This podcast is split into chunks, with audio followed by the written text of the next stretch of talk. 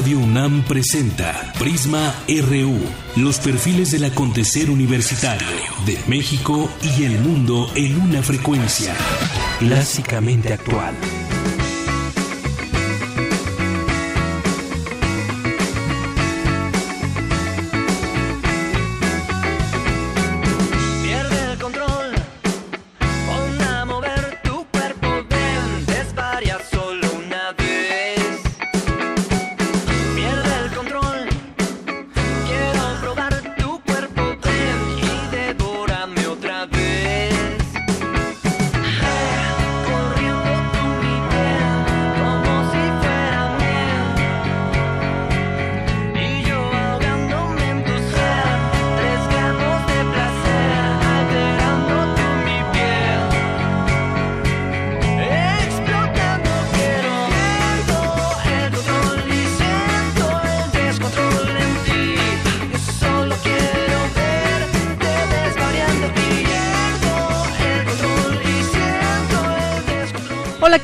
Buenas tardes. Hoy viernes 27 de enero del año 2017. Nuestra producción nos ofrece una agrupación mexicana independiente de funk que se llama Cimatics y esto que estamos escuchando se llama Pierdo el control.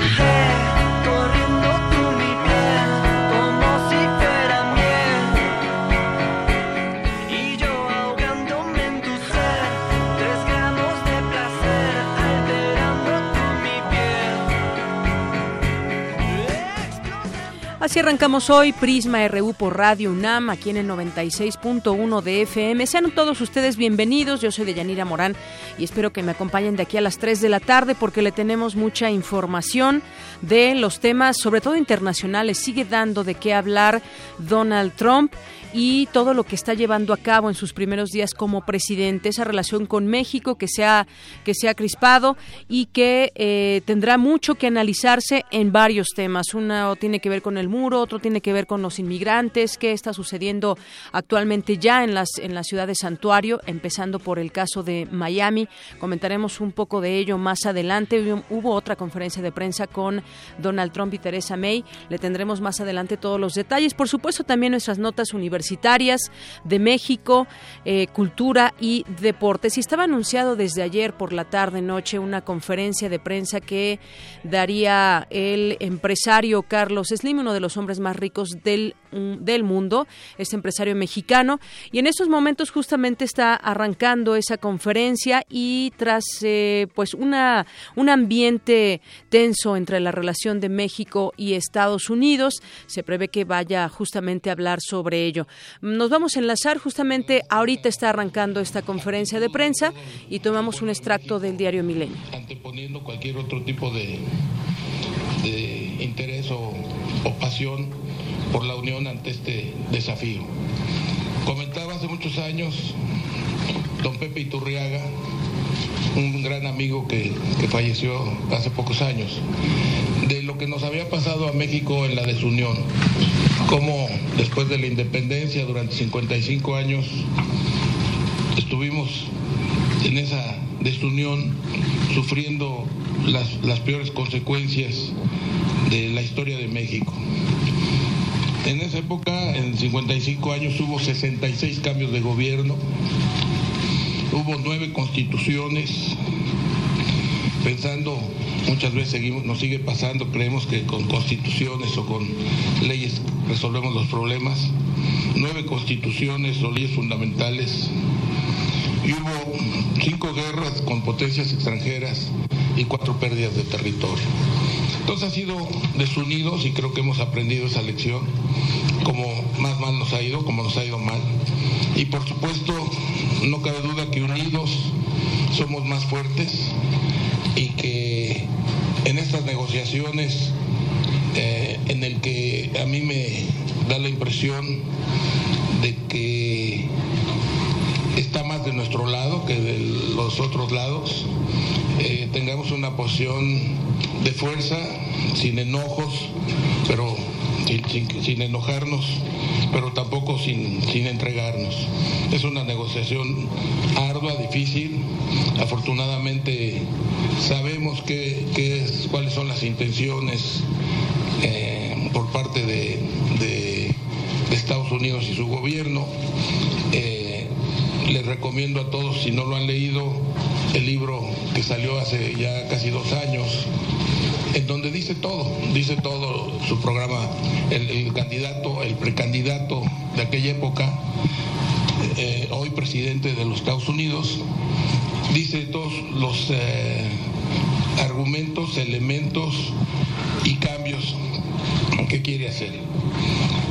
Hay una parte que creo que es eh, muy interesante, más allá de que debemos mantenernos Bien, pues parte de lo que está haciendo esta conferencia que arranca y bueno, pues transmitirla en el sentido de el papel que ha, jugado también en los propios medios de comunicación eh, Carlos Slim tuvo en algún momento un encontronazo con el propio Donald Trump, después tuvieron alguna reunión, pero pues sin duda ahí también el poder de un empresario mexicano en cuanto a opinión, en cuanto a su referencia a este tema de la relación que se encuentra ahora entre México y Estados Unidos. Habla de desunión y hace un poco de historia eh, de los últimos 55 años, cómo ha habido mucha desunión y que justamente es eh, em, cómo o por qué la razón de unirse, que somos más fuertes de esa manera.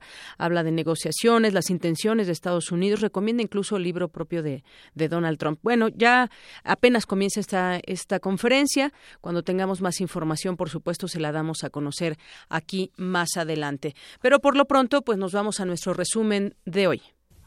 Portada RU.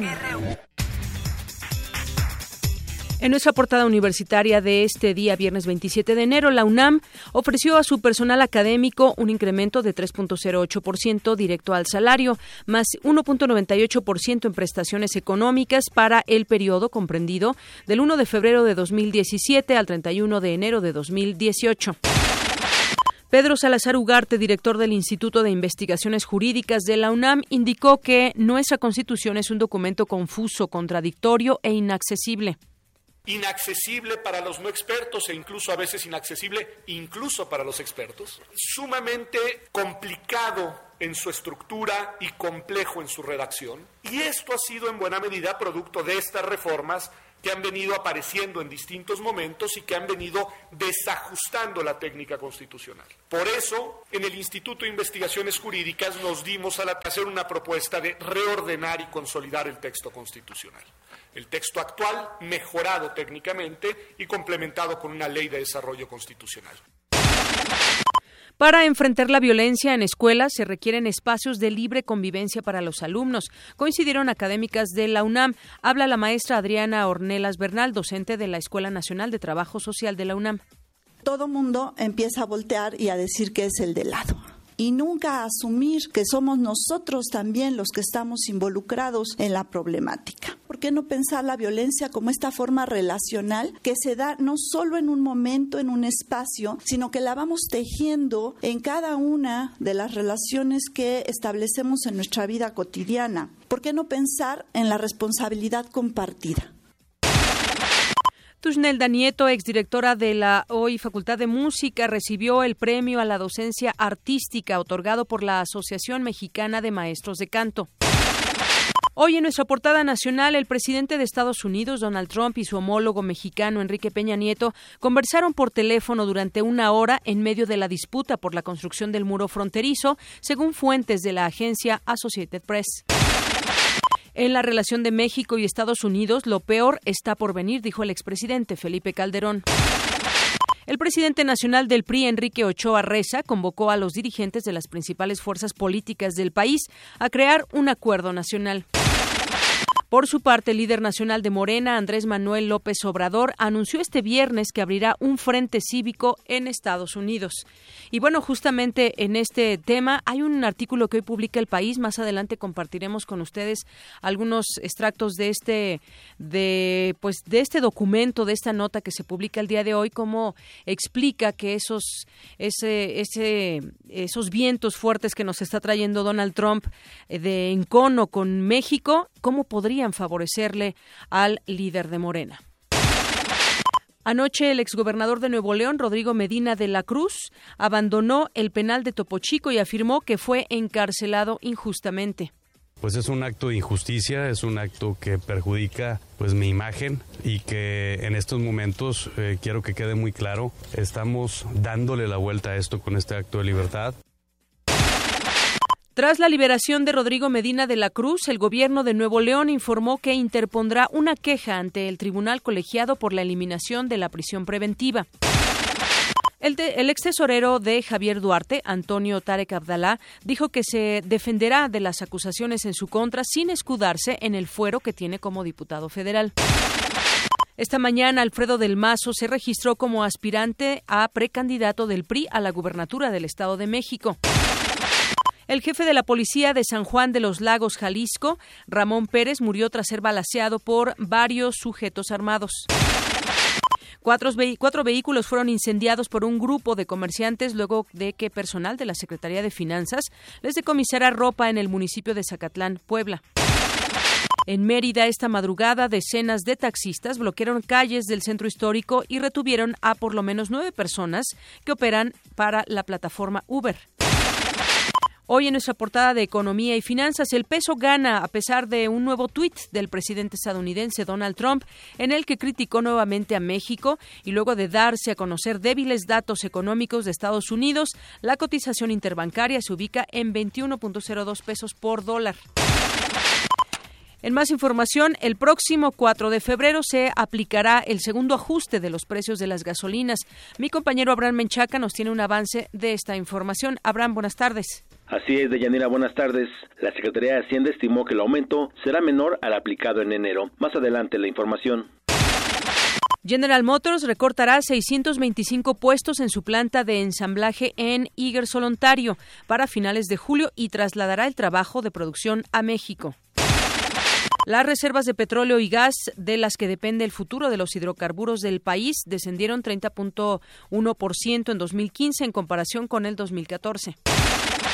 Hoy en nuestra portada internacional, el mandatario estadounidense Donald Trump dijo que en las próximas cuatro semanas anunciará políticas para definir si los Dreamers pueden permanecer en Estados Unidos. A continuación, Ruth Salazar nos tiene un avance de la información.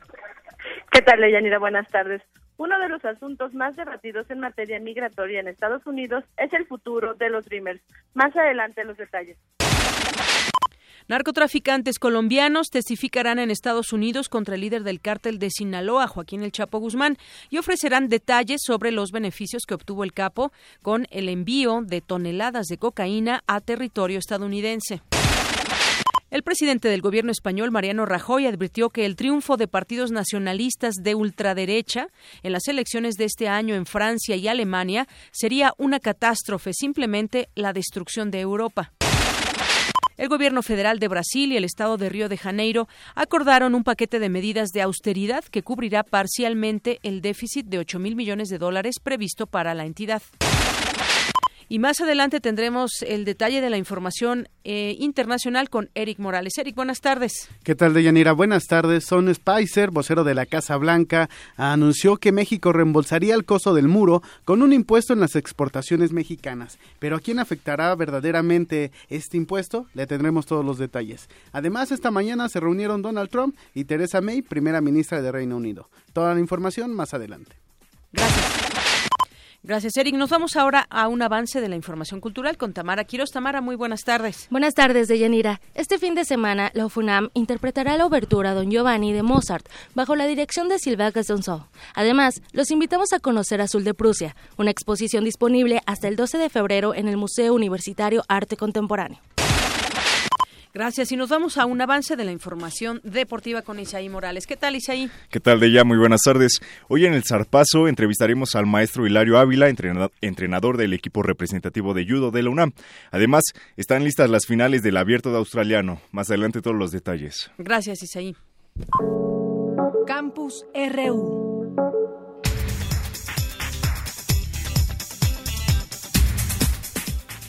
El 27 de enero se conmemora el Día Internacional en memoria de las víctimas del Holocausto. La fecha tiene que ver con la liberación en 1945 del campo de concentración y exterminio de Auschwitz-Birkenau. Mi compañera Cristina Godínez nos tiene toda la información al respecto. Adelante, Cristina. De Yanira, auditorio de Prisma RU. Holocausto es una palabra de origen griego que significa sacrificio por fuego. El siglo pasado, a partir del arribo de los nazis al poder en Alemania, la creencia de que eran una raza superior fue pretexto para acabar con aquellos a los que consideraban inferiores.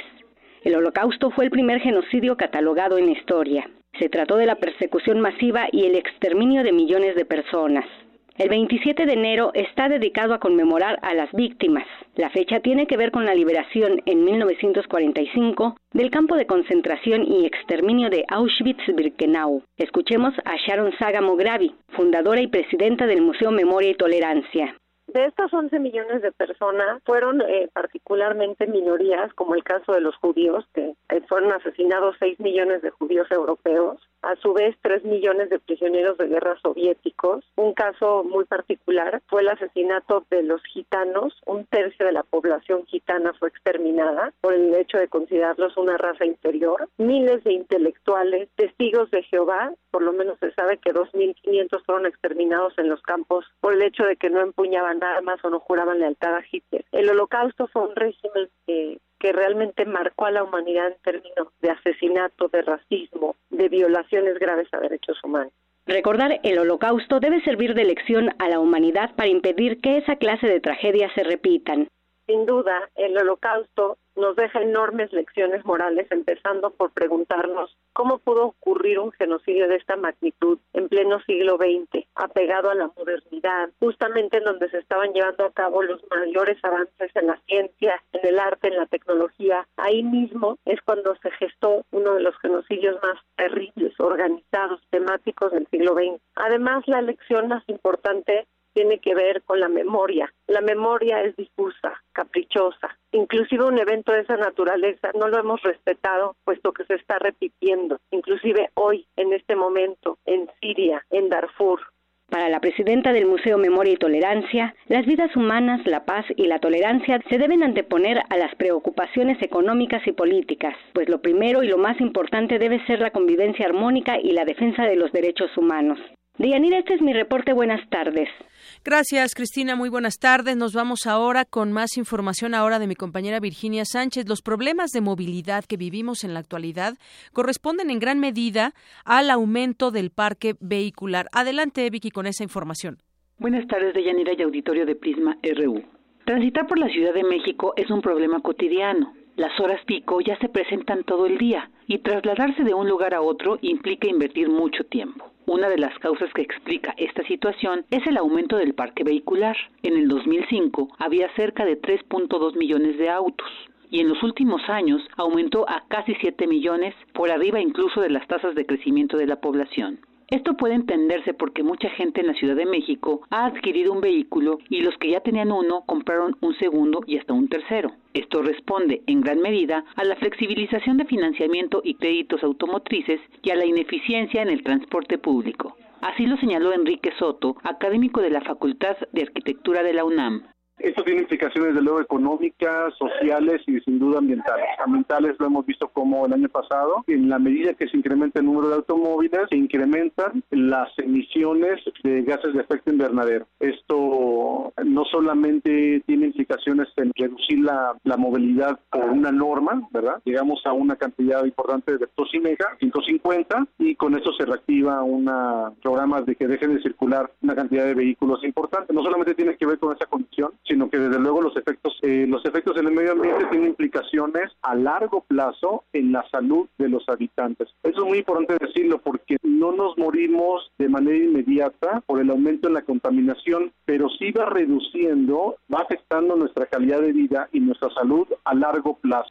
Otro problema es la falta de educación vial, reflejada en el aumento de accidentes que arroja anualmente entre 25 y 26 mil muertes. Asimismo, el urbanista detalla que las horas perdidas en los traslados significan cerca del 1% del Producto Interno Bruto que produce la zona metropolitana de la Ciudad de México. Se estimaba que en el año 2007 los tiempos promedio de viaje en la Ciudad de México estaban en 53 minutos.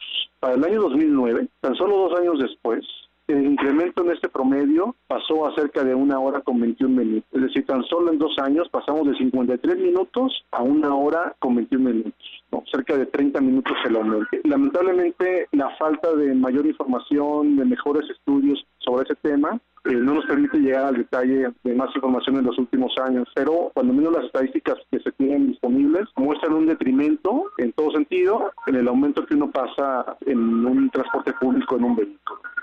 Soto asegura que esta problemática en conjunto es el reflejo de una política urbana que se enfoca más a proyectos para mejorar la movilidad de los automóviles que la de las personas. Hasta aquí la información. Buenas tardes. Gracias, Vicky. Muy buenas tardes. Pues ahí está el tema del parque vehicular en grandes ciudades, como el caso de la Ciudad de México. En más temas, la falta de oportunidades hace que los menores de edad sean un blanco fácil para, eh, para que el crimen organizado los absorba. Mi compañero Jorge Díaz nos tiene, nos tiene detalles de esta información. Jorge. Hola, Deyanira. Pues, eh, y esto se ve reflejado en que en los últimos 10 años las Fuerzas Armadas y la Policía Federal detuvieron a más de 4.500 menores de edad por posesión de armas de fuego cortas y largas, la mayoría de ellos implicados en delitos como el secuestro, el robo u homicidio. Según información oficial de la Secretaría de la Defensa Nacional, se decomisaron más de 146 mil armas en operativos, donde se detuvo no solo a los menores, sino a adultos que inducían a los jóvenes a delinquir. Para el doctor René Jiménez Ornelas, investigador del Instituto de Investigaciones Sociales de la UNAM y especialista en sociodemografía de la violencia, el problema debe solucionarse en forma integral, debido a que un profesionista que en otros tiempos tenía éxito en su labor como abogado o doctor, hoy en día se integra a la delincuencia organizada simplemente porque no hay empleo en su rama. Vamos a escuchar al doctor Jiménez Ornelas. La solución es integral, es decir, mientras te das cuenta de que los es muy difícil para los jóvenes encontrar trabajo, encontrar un buen empleo bien remunerado, te estás dando cuenta también de que si no cumples con esos mensajes, si no te vuelves mercancía, te contrarresta la visión de ser humano constructivo, de ser humano, creador, al tema capitalista, consumista, mercantilista, lo que interesa es obtener grandes ganancias, que todos se vuelvan mercancía para, para poder comprar, determinar y definir como capitalista obtener las grandes ganancias que se obtienen y, y, recuerda, no todos son capitalistas, los verdaderos fuertes capitalistas es el 1% a nivel mundial y el 1% en México. Son pocas familias las que detentan el poder económico y el poder político. Según las estadísticas eh, de Yanira, las estadísticas oficiales arrojan que del total de jóvenes detenidos, cuatro mil son varones y 500 son mujeres. Y la lista de entidades donde hubo la mayoría de las detenciones la encabeza la Ciudad de México e incluye a Yucatán, Tlaxcala, Aguascalientes y Campeche, no así en el decomiso de armas, en donde al frente está el estado de Tamaulipas. El doctor Jiménez Ornelas aseguró que los medios de comunicación y en especial la televisión comercial envían el mensaje que dice que para ser exitoso el individuo debe poseer una casa lujosa, un automóvil último modelo, joyas y una pareja que se parezca alguna actriz o actor en su caso. Sin embargo, insistió en que si no se generan empleos bien remunerados para los jóvenes que terminan una carrera profesional, la situación no solo se mantendrá, sino que incluso empeorará con el tiempo. El investigador de la UNAM dijo por último que el 50% de los mexicanos viven en la extrema pobreza, lo que hace imposible que ese sector de la población tenga acceso a una educación y también se vea obligado a convertirse en delincuente. Esa es la información que nosotros tenemos de Yanira. Muchas gracias por este reporte, Jorge. Buenas tardes. Gracias a ti, hasta luego. Bien, pues eh, hay un tema que tiene que ver con México. Ayer dábamos a conocer los índices de corrupción en nuestro país y justamente en nuestro Vox Populi le preguntábamos a la gente, pues qué eh, opina de, de que este este tema sigue sigue flagelando a nuestro país. El tema de la corrupción en México sigue preocupando y en el sentir social casos como lo que pasa con eh, exgobernadores, para ponernos en este en el momento actual, Javier Duarte, Roberto Borge, bueno, eh, algunos que están siendo buscados. Y en el caso, por ejemplo, ayer vimos de Nuevo León, de Rodrigo Medina, el, este, este exgobernador priista, salió del penal, entró a, Topo Chico, a este penal, luego salió, estuvo ahí 20 horas más o menos, donde estuvo ahí recluido. La madrugada de ayer un juez de control decretó prisión preventiva contra el exmandatario, pero después por la noche un juez de amparo ordenó su excarcelación al considerar que se incumplió una suspensión provisional que congelaba la orden de detención. Para hablar de ese tema tengo ya en la línea telefónica, le agradezco nos tome la llamada aquí en Prisma RU de Radio UNAM licenciado Ernesto Canales, él es fiscal anticorrupción del Estado de Nuevo León. ¿Qué tal, licenciado? Buenas tardes. Buenas tardes, ¿qué tal? Gusto estar con tu auditor. Muchas gracias. Pues platíquenos en este tema, desde su punto de vista, ¿fue eh, lo correcto lo que sucedió, que entrara a la cárcel por algunas horas, que saliera? ¿Cómo va el tema? Sobre todo hay una investigación que pesa en su contra y que ahí pues los propios abogados tendrán que seguir su labor. Sí, mira, eh, primero quisiera hacer una, una aclaración. Se trata de dos... Eh, dos asuntos diferentes. Ayer se le vinculó a Rodrigo Medina por dos delitos de, daño al patrimonio del Estado y de peculado. Peculado, así es. Eh, esos quedó firme, es decir... Eh, si no es que se le exculpa de ello. No se le exculpa. Claro. Lo que la jueza eh, afectó fue la medida cautelar. La medida cautelar, como su nombre lo indica, pues es es, precautoria, es, sobre el proceso, no sobre el fondo. Creo que es importante señalar que en nada afecta la liberación de Medina el que su sujeción a, los dos eh, nuevos procesos. El que se continúe en esos procesos porque está señalado por estas acusaciones. Ah, así es. Esto es en el sentido de que, pues, lo que dijo esta juez, de que algo estaba mal en su encarcelamiento y entonces por eso lo sacan. En ese aspecto nada más. Así es. Muy bien. Ahora, respecto a ese punto, efectivamente Rodrigo Medina se presentó con un, con un amparo, eh, protegido por una resolución eh, de amparo pero un amparo que fue otorgado, por supuesto, con base en la situación jurídica que guardaba Rodrigo Medina en el momento de haber solicitado el amparo, es decir, antes de las audiencias de vinculación.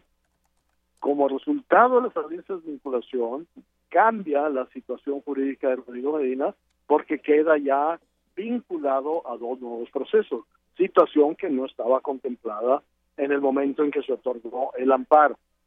De manera que la posición de la Fiscalía y la que tomó, la resolución que tomó el juez, fue en el sentido que ese amparo que traía Rodrigo Medina al entrar a la audiencia ya no era aplicable al momento de haber terminado la audiencia porque su situación jurídica había cambiado.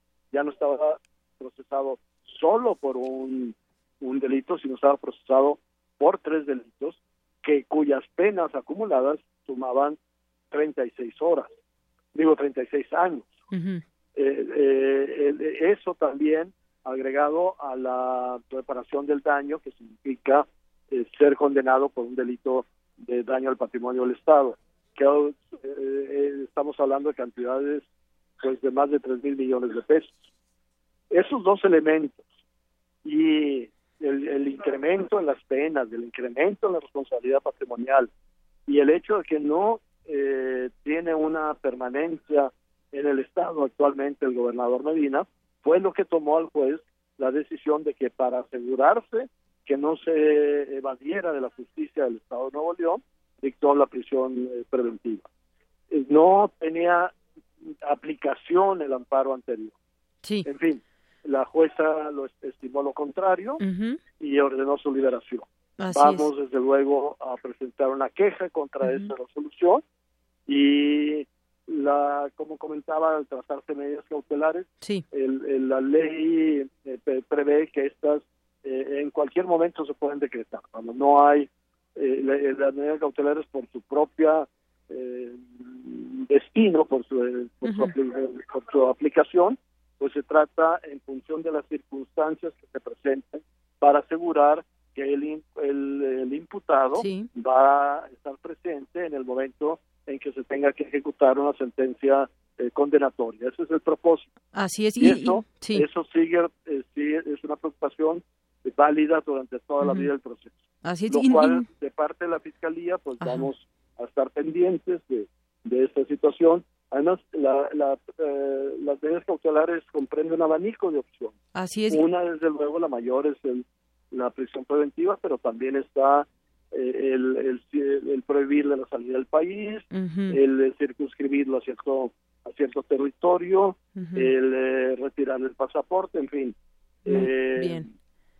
Y no es que... son, eh, Sí. son medidas, digo, en función de las circunstancias de cada caso, que estaremos muy pendientes de pedirlas adecuadas. Así, y, en- y no es que queramos ver encarcelados a los exgobernadores corruptos porque sí, sino porque están muchas veces, y en este caso me parece todos los elementos comprobados por los saqueos, por eh, estos delitos que se le acusan de, malversación de fondos, de peculado, y bueno, vamos a ver finalmente cómo se sigue este proceso, porque también hay los documentos son los que comprueban estas situaciones. Yo por lo pronto pues le agradezco fiscal y estaremos muy atentos a este a este caso para ver en qué termina y si finalmente pues en esta persona que es el exgobernador pues eh, finalmente se fincan las responsabilidades que hay, se sigue la investigación vaya para que pues tenga donde tenga que estar según lo marcan las leyes de nuestro país. Así es. Muy bien. Pues muchas gracias, al contrario. Gracias, hasta luego.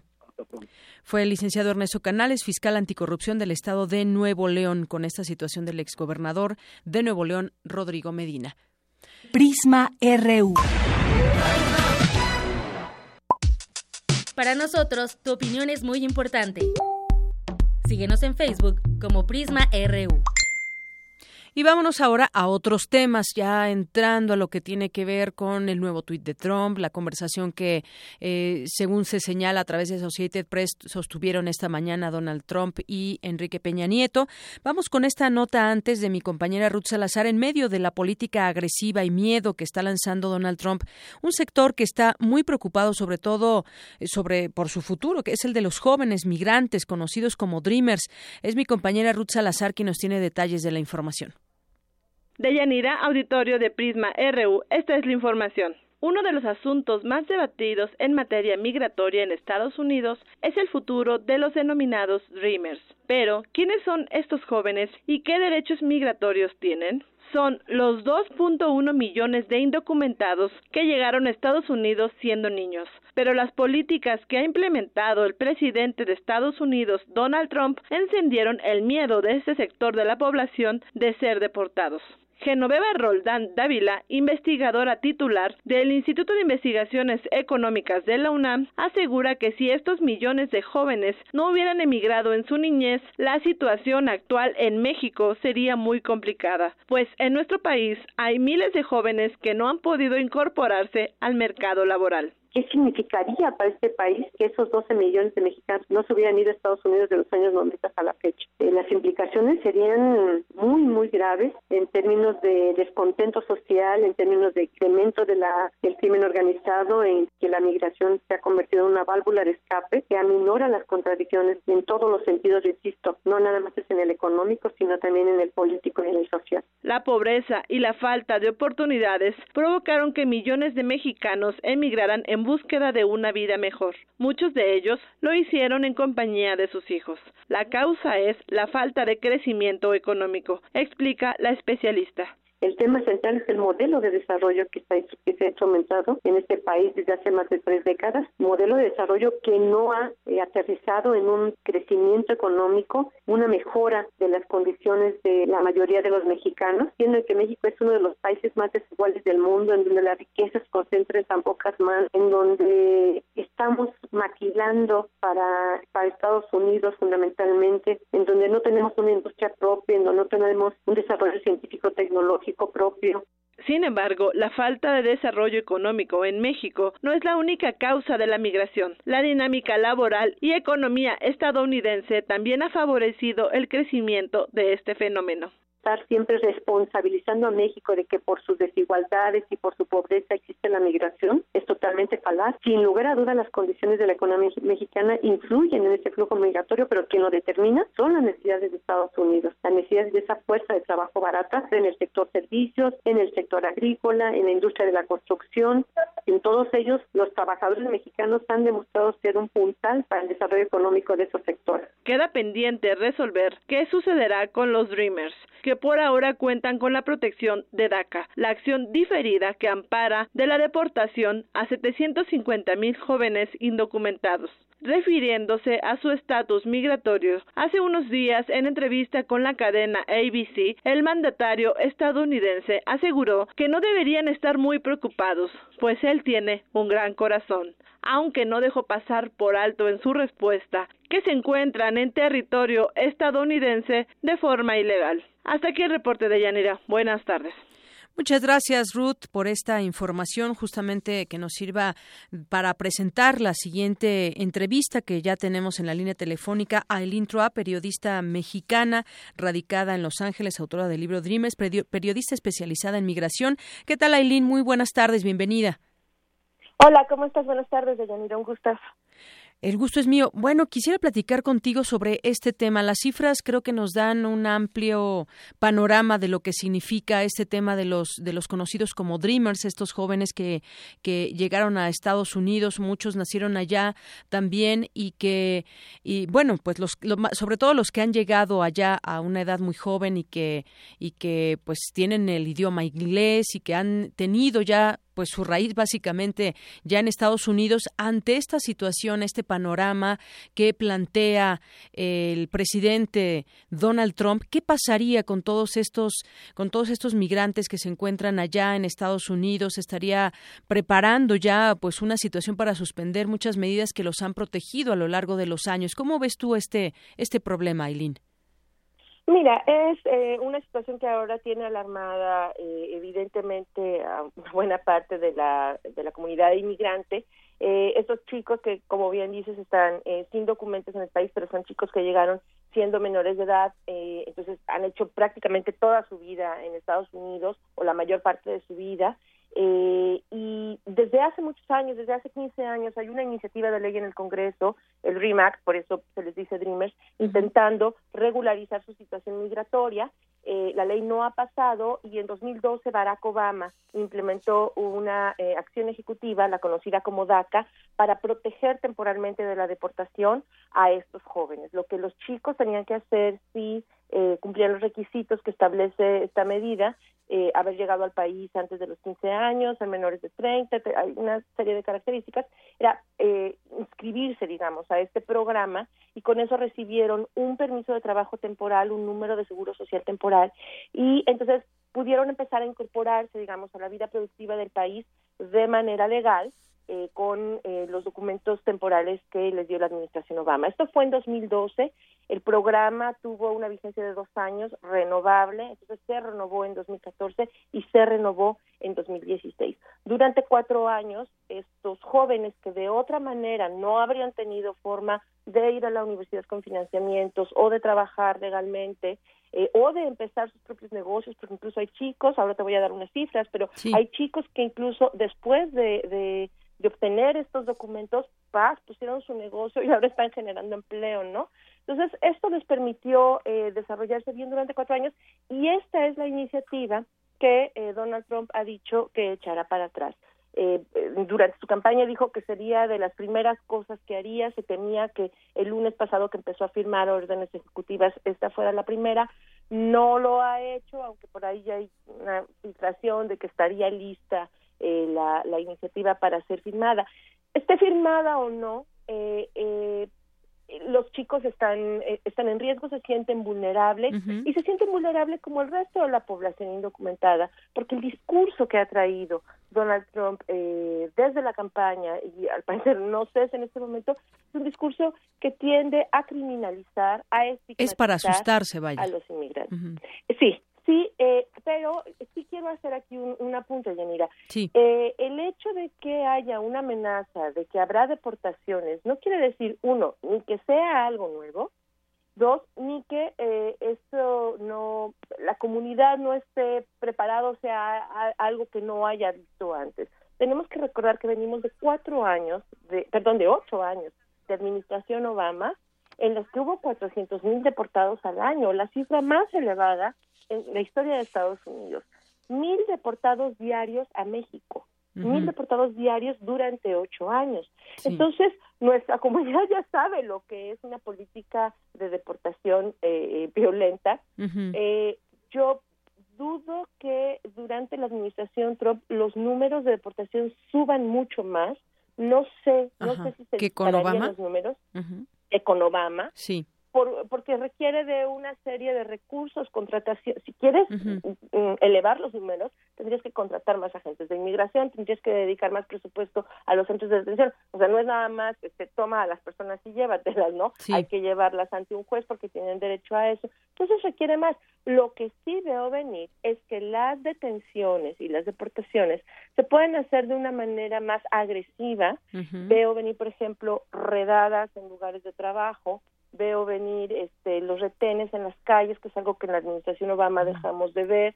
Sí. Eh, eh, eh, es decir, hay, hay estas estrategias que son como de miedo y los dreamers que queden desprotegidos si se echa para atrás DACA serán susceptibles de todo esto también, al igual que los otros documentados, ¿no? E indocumentados, perdón. Muy bien. Bueno, pues estaremos muy atentos a esto porque estamos en un punto en que si hay autoridades que los han protegido y sobre todo entendido, porque separar a las familias es algo muy cruel, pero aquí más allá del entendimiento lo que estamos viendo con Donald Trump son acciones que ya vienen, que están de manera inminente y hay que recordar también en, en- en el drama de años anteriores de los menores repatriados que ha sido también terrible, tanto los que salen como los que como los que entran, que eh, los que son deportados y los que llegan eh, buscando a, su familia que está ya desde hace mucho tiempo.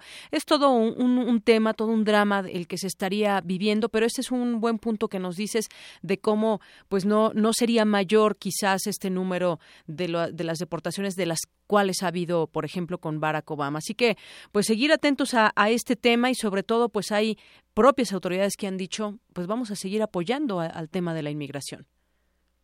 Sí, eso es, eso es importante, ¿eh? que hay eh, una, una respuesta muy fuerte de las autoridades locales, de las autoridades de los estados, eh, en algunos de los estados donde hay un elevado número de inmigrantes, el caso de California, ¿no? El gobernador ha sido muy enfático, en ciudades como Los Ángeles, como San Francisco, las autoridades han sido muy claras de que ellos no realizarán eh, acciones de inmigración, es decir, eh, el que te detenga un policía en la calle, ellos insisten, no implicará que serás deportado. Si alguien quiere detener y deportar, que sean agentes de inmigración los que lo- quienes los hagan. Y también hay que recordar que Sí. eh, la comunidad inmigrante que vive acá tiene 20, 30 años viviendo esta situación. La última reforma migratoria se hizo en el 86.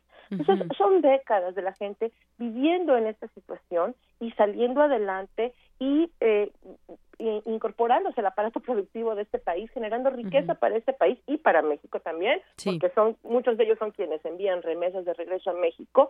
Y eh, mira, tengo aquí un, el último reporte que sacó eh, la organización American Progress sobre estos Dreamers beneficiarios de DACA. Se estima que son cerca de dos millones de chicos eh, los que entrarían en la definición de Dreamers, que llegaron siendo menores de edad y no tienen documentos. Y con DACA no todos eh, eh, se inscribieron al programa por razones varias, Sí. pero se estima que ahorita en este momento hay unos 750 mil que han eh, eh, recibido esto y han, digamos, hecho su vida los últimos cuatro años bajo estos beneficios. Muy y en bien. ese tiempo, 95% de ellos han entrado a trabajar o están en la escuela y de quienes eh, de quienes han entrado a trabajar que son el ochenta y tantos por ciento la mayor parte lograron incrementar sus salarios lo que significa que han estado pagando más impuestos y seis por ciento de ellos empezaron su propio negocio generando uno o más empleos esta cifra es importante, número uno, porque te demuestra que en cuatro años estos chicos no solo son autosuficientes, sino que empiezan a producir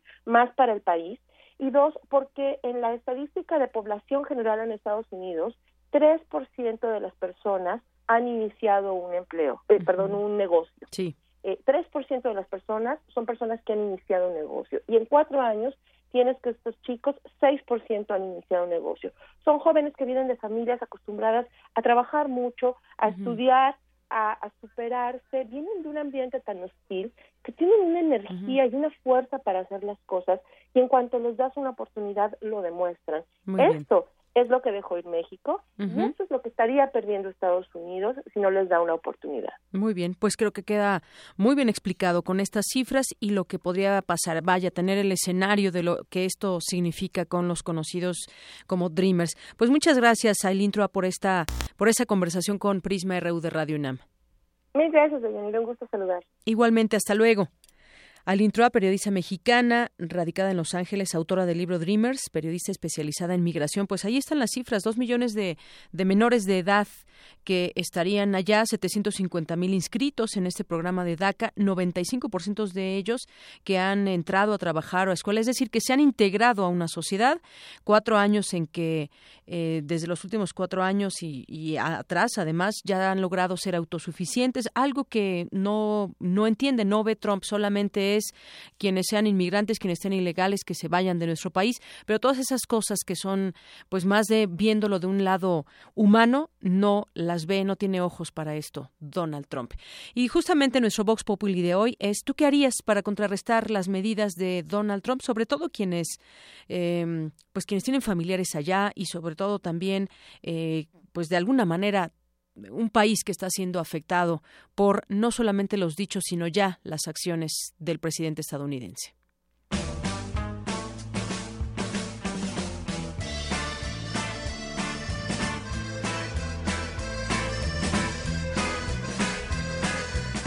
Solamente poner de mi parte, o sea, pues ahora sí que apoyar a mi país. Pues no podemos como armar una guerra ni nada de eso, entonces nada más apoyar a mi país. O sea, la gente que vende en los mercados y todo eso. Obviamente no vamos a dejar de consumir todas las marcas extranjeras, pero sí podemos consumir más de nuestro país. Ah, pues sería, por una parte, no comprar artículos que vienen del, de Estados Unidos, apoyar más a lo que se produce aquí en el país. Ah, podría ser una medida que contrarrestara los efectos del, de que bueno que está haciendo Trump y abrir más este tratados de libre comercio hacia América Latina. Este, pues, consumiendo producto mexicano, bajarle un poco a comprar productos exportados, export, no importados, no importados, y este y impulsar más la economía mexicana. Pues igual, ¿no? Sería igual consumiendo producto nacional, no, no extranjero. Y pues evitar también, también ir, ir, a, ir a vacacionar a Estados Unidos, ¿no? Para ver que les pega algo también de, de que no llegue gente de, de nosotros por allá. Dándole, la verdad, ni, ni mutarlo, no ni muto con él, yo mejor ni, ni lo pelo, la verdad. Porque lo único que hace es estar a la gente nada más dándole problemas y la gente nada más está como diciendo que, que nos va a pasar a México, en qué va a acabar esto, que si va para lo del muro, que si lo va a pagar México, ahora ya Peña Nieto ya no va a ir a la, a la conferencia esta, pues es pura tontería, este señor es nefasto simplemente, es nefasto para la humanidad, nada más, para la humanidad, no nada más para México. Pues definitivamente no somos dependientes totalmente de la economía de Estados Unidos para nada. Tenemos mucha riqueza en nuestro país y lo que haría sería no consumir nada que ellos produzcan y que también exportan hacia nuestro país. Bueno, yo este, ser más enérgico, las medidas más enérgicas y este, las medidas que él quiere aplicar es de sumisión, no de cooperación. Entonces yo, bueno, por, por mi parte, yo vería si él nos está afectando en una forma, nosotros afectar en otra. Necesitamos tener más unión, más energía y saber lo que vamos a pedir. Bueno, hay algunas opiniones. Decía por ahí uno, porque además uno de los entrevistados, no comprar productos importados de Estados Unidos o productos hechos allá y, bueno, muchos lugares que aquí tenemos provenientes de Estados Unidos. E incluso se está armando, algunas personas ya están llevando a cabo esta organización, no compres aquí, allá, no vayas a tales y X lugares. Bueno, pues ahí cada quien lo que expresa y cómo, cómo reacciona ante, ante esas medidas de Trump. Y bueno, pues ya también en este marco, Carlos Slim ha dicho que no tiene intenciones de lanzarse hacia la presidencia de México, algo que en algún momento por ahí sonaba. Él dice, no, no busco la presidencia. Vámonos ahora a cultura. Prisma RU. Arte y cultura.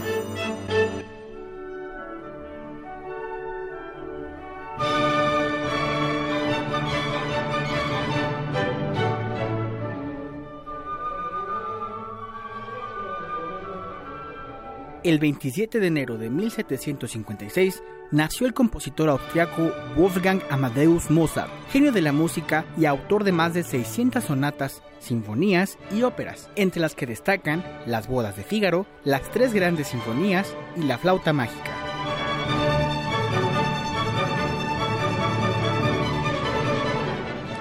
Adelante, Tamara. Muy buenas tardes. Bienvenida. Gracias, Deyanira. Este fin de semana la UFUNAM inicia eh, la primera temporada de conciertos 2017 y a propósito del natalicio de Mozart, la orquesta nos ofrecerá un programa con la obertura de Don Giovanni, estrenada en Praga en 1787 y que trata de un seductor sin escrúpulos. También está contemplada la Sinfonía número 7 del compositor y organista Bruckner, bajo la dirección huésped de Silva Caxon, eh, ganador del Premio Internacional Eduardo Mata de dirección orquestal realizado en la sala Nezahualcóyotl en el 2005. Además de trabajar al frente de la FUNAM en numerosas ocasiones, eh, Silva ha colaborado en agrupaciones como la Sinfónica del Festival de Sofía, la Nacional de Lorraine y la Sinfónica de Vaasa en Finlandia. La agrupación llevará a cabo un ensayo abierto el sábado 28 de enero a las 10 de la mañana y realizará los conciertos regulares el sábado 28 a las 8 de la noche y el domingo 29 de enero a las 12 horas en su casa, la Sala Nesa. Eh, bueno, también en otra información, mañana en el Museo El Eco se inaugura Pioku Pioku, un espectáculo de arte experimental definido como profundamente físico y extraordinariamente ordinario tiene como la finalidad ofrecer el movimiento para la participación del espectador. Deyanira Pioku Pioku es una creación de Daniel Levkov, eh, un artista que ha expandido y profundizado su entendimiento sobre el movimiento funcional y la presencia de la imaginación en un cuerpo a través de la experimentación continua con nuevas formas y bueno, también participa la japonesa Sakura Shimada. Ella estudió danza moderna, ballet, jazz y trabaja con Daniel desde el 2001. No se pierdan este performance. El Museo Experimental El Eco se encuentra en la calle Sullivan número 43 en la colonia San Rafael y también pertenece a esta red de museos de la Universidad Nacional Autónoma de México. Regreso en poco menos de una hora con más información. Claro que sí, Tamara. Hasta el rato. Prisma RU. Zarpazo RU. Y entramos al terreno de los deportes con Isaí Morales. ¿Qué tal, Isaí? Buenas tardes. Buenas tardes, Deyanira. Y bueno, déjame decirte que hoy tenemos en la línea telefónica al maestro Hilario Ávila, entrenador de la Asociación de Judo de la UNAM y que recién acaba de ganar el Premio Nacional del Deporte 2016. Maestro, muy buenas tardes. Le saluda Deyanira Morán e Isaí Morales. Muy buenas tardes, gracias por la invitación. Estoy a sus órdenes. Un placer de tenerlo aquí. Muchas gracias. Pues, Igualmente. Ya empezando, entrando en materia, este, ¿Nos puede decir cómo se siente con el reconocimiento a su trabajo eh, en los Juegos Olímpicos? Ah, bueno, estoy muy orgulloso de haber sido el beneficiario de este premio. Eh, fue un esfuerzo de cuatro años para lograr obtener los resultados que tuvieron Eduardo y Lenia. Entonces, eh, pues ese fruto de mi trayectoria profesional es lo máximo. este es el, la cúspide, digamos, de, de todo el trabajo que he llevado a cabo aquí en la universidad durante 37 años. Maestro, ¿qué representa esto para el deporte universitario? Bueno, eh, es un compromiso mayor de mi parte para que eh, toda la comunidad universitaria se acerque a hacer la práctica del judo. Estamos ubicados en el reposo de atletas y bueno, el compromiso es mayor, le digo, y, y estoy en espera para que continuemos en el trabajo hacia los eventos próximos que vamos a realizar dentro del campus universitario y también en el deporte adaptado. ¿Y ya cuántos años lleva en esta disciplina, maestro? Aquí trabajando en la universidad 37 años más de los años de atleta que, que, que llevo en la práctica deportiva. Tengo 59 años ahora y inicié el deporte a los 14 años. No, pues ya es mucho tiempo recorrido. Este, te- tenemos tenemos entendido que quiere impulsar un proyecto para que jóvenes invidentes y, débil, y débiles visuales puedan practicar este deporte. ¿Nos puede platicar un poquito al respecto? Muchas gracias, qué bueno que lo comenta así. Es un proyecto que eh, quiero yo hacer um, un subsidio, un patrocinio de seis personas que tengan la ceguera total, eh, que sean chicos que tengan entre los 14 y los 18 años, 14 y 17 años, para que eh, desde una posibilidad de no hacer nada, ninguna actividad deportiva, eh, yo impulsarlos, llevarlos de la mano, guiarlos para que aprendan la actividad del judo. Entonces es un patrocinio económico que quiero hacer yo de mi parte, de una manera personal, y pues ojalá que haga, haga eco de, la convocatoria que estoy haciendo a través de su medio, y ojalá que haya chicos que tengan o chicas que tengan la intención de practicar un deporte, y bueno, con el compromiso mío de que a través del deporte podemos cambiar la vida. Oiga, maestro Hilario Ávila, pues toda una vida dedicada al deporte, como nos está comentando, este Premio Nacional del Deporte, pero también será condecorado en la UNAM con el Premio Universitario del Deporte 2016. Hay proyectos y esto va, eh, pues en adelante. Tiene todavía muchos objetivos en esta, en, en este, en este tema deportivo y sobre todo una labor muy loable, como nos comentaba, para jóvenes invidentes y débiles visuales. Sí, muchas gracias. Sí, de hecho, tengo, esta es la cuarta ocasión en que recibo el Premio Universitario del Deporte. Fue en diciembre la entrega. Y el día de ayer tuvimos una invitación de parte del señor rector eh, para tener un brindis. Y bueno, estuve con, la, con los premios nacionales, pero de la ciencia, ¿no? Entonces, eh, para mí fue una emoción muy grande. Fue muy gratificante para mí charlar con estas personas tan importantes, eh, tan inteligentes o con grandes resultados dentro de su trayectoria profesional que, que pues yo estuve encantado en, la, en el brindis del día de ayer. Maestro, eh, actualmente cuántos alumnos de la UNAM participan en el equipo representativo de la universidad? Ah, actualmente tengo una matrícula de 16 judocas que con nombre y número de cuenta que son equipo representativo. Aparte tenemos un semillero más de unos 20 atletas que bueno que estamos en formación para que puedan también llegar a ser parte del equipo representativo y representarnos en los eventos nacionales y en la Olimpiada, en la Universidad Nacional y Olimpiada Nacional también. Y ya para terminar, maestro, eh, ¿cómo pueden los universitarios formar parte del equipo? Bueno, eh, es muy sencillo, los, no hay grandes requisitos.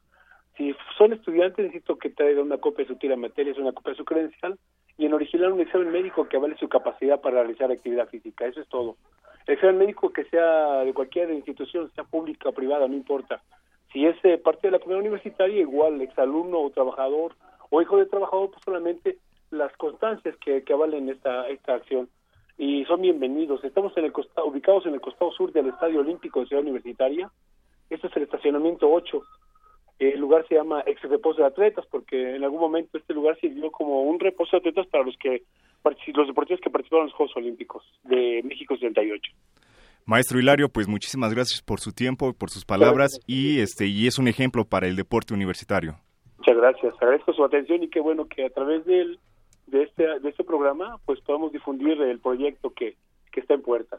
Claro que sí, maestro, muchísimas gracias. Muchas gracias a ustedes, muchas gracias. Buenas Hasta tardes. luego. Hasta luego. Hasta luego. Pues ahí lo tenemos de Yanira, un, eh, el maestro Hilario Ávila, un ejemplo para el deporte universitario. Muy bien, muchas gracias, Isaí.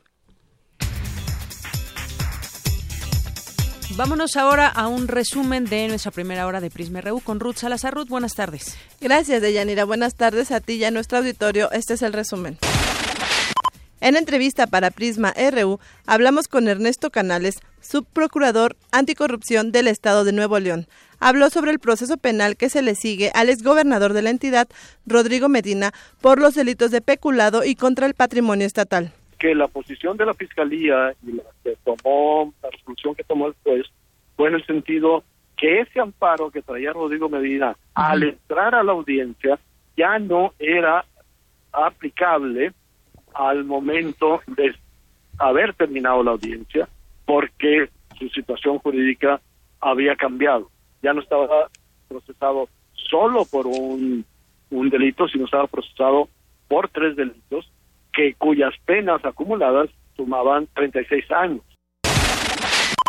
En otro tema, Eileen Truax, periodista mexicana radicada en Los Ángeles, autora del libro Dreamers, habló sobre la amenaza latente que viven actualmente estos jóvenes migrantes indocumentados. Veo venir, por ejemplo, redadas en lugares de trabajo, veo venir este, los retenes en las calles, que es algo que en la administración Obama dejamos de ver. Eh, es decir, hay estas estrategias que son como de miedo y los dreamers que queden desprotegidos si se echa para atrás DACA serán susceptibles de Muy todo bien. esto también, al igual que los otros documentados, ¿no? E indocumentados, perdón. Quédense con nosotros. En la segunda hora de Prisma RU hablaremos con la doctora Alma Rosa Alba de la Selva, académica de la Facultad de Ciencias Políticas y Sociales de la UNAM, sobre la disputa que está emprendiendo el, el mandatario estadounidense Donald Trump con algunos medios de comunicación. Hasta aquí el resumen. Buenas tardes. Gracias, Ruth. Muy buenas tardes. Vamos a hacer un corte en ese momento. Regresamos con más información aquí en Prisma RU. Queremos conocer tu opinión. Síguenos en Twitter como arroba PrismaRU. Prisma RU. Un programa con visión universitaria para el mundo.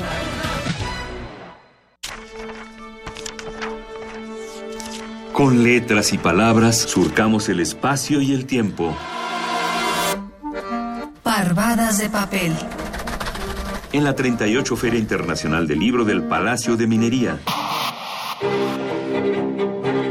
Escúchanos en vivo del 23 de febrero al 6 de marzo, de 4 a 6 de la tarde, a través del 96.1 de FM. Radio UNAM. Soy Enrique Ochoa, presidente nacional del PRI.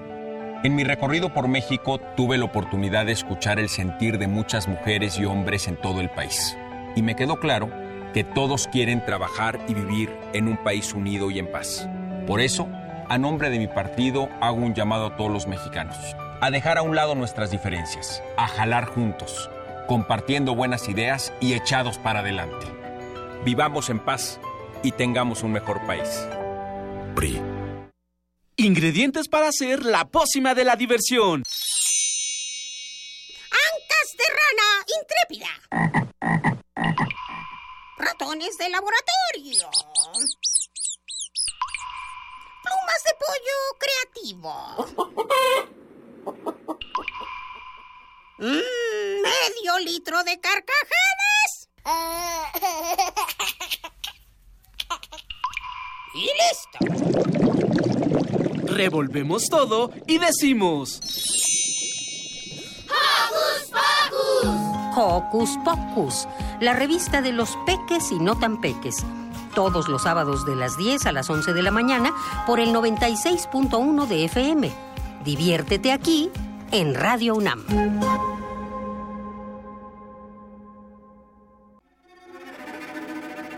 Conoce los relatos de las personas que resisten y reconstruyen la paz. Resiliente. Resiliente. Las voces y miradas de quienes buscan alternativas ante la violencia y la adversidad. Los domingos a las 3 de la tarde por el 96.1 de FM. Radio UNAM. Prisma RU.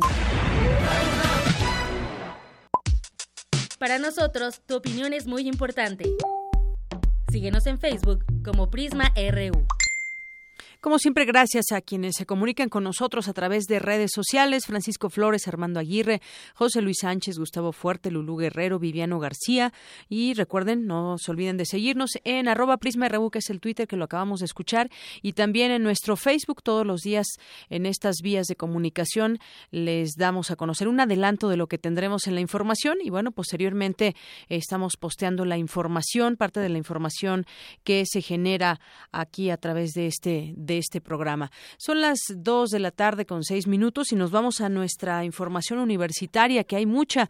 Hace unos momentos fue inaugurado un seminario sobre el tiempo, así como lo escucha en el cual destacados humanistas compartieron sus visiones o sus opiniones acerca de este tema. Cindy Pérez estuvo muy atenta. Cuéntanos, Cindy, buenas tardes.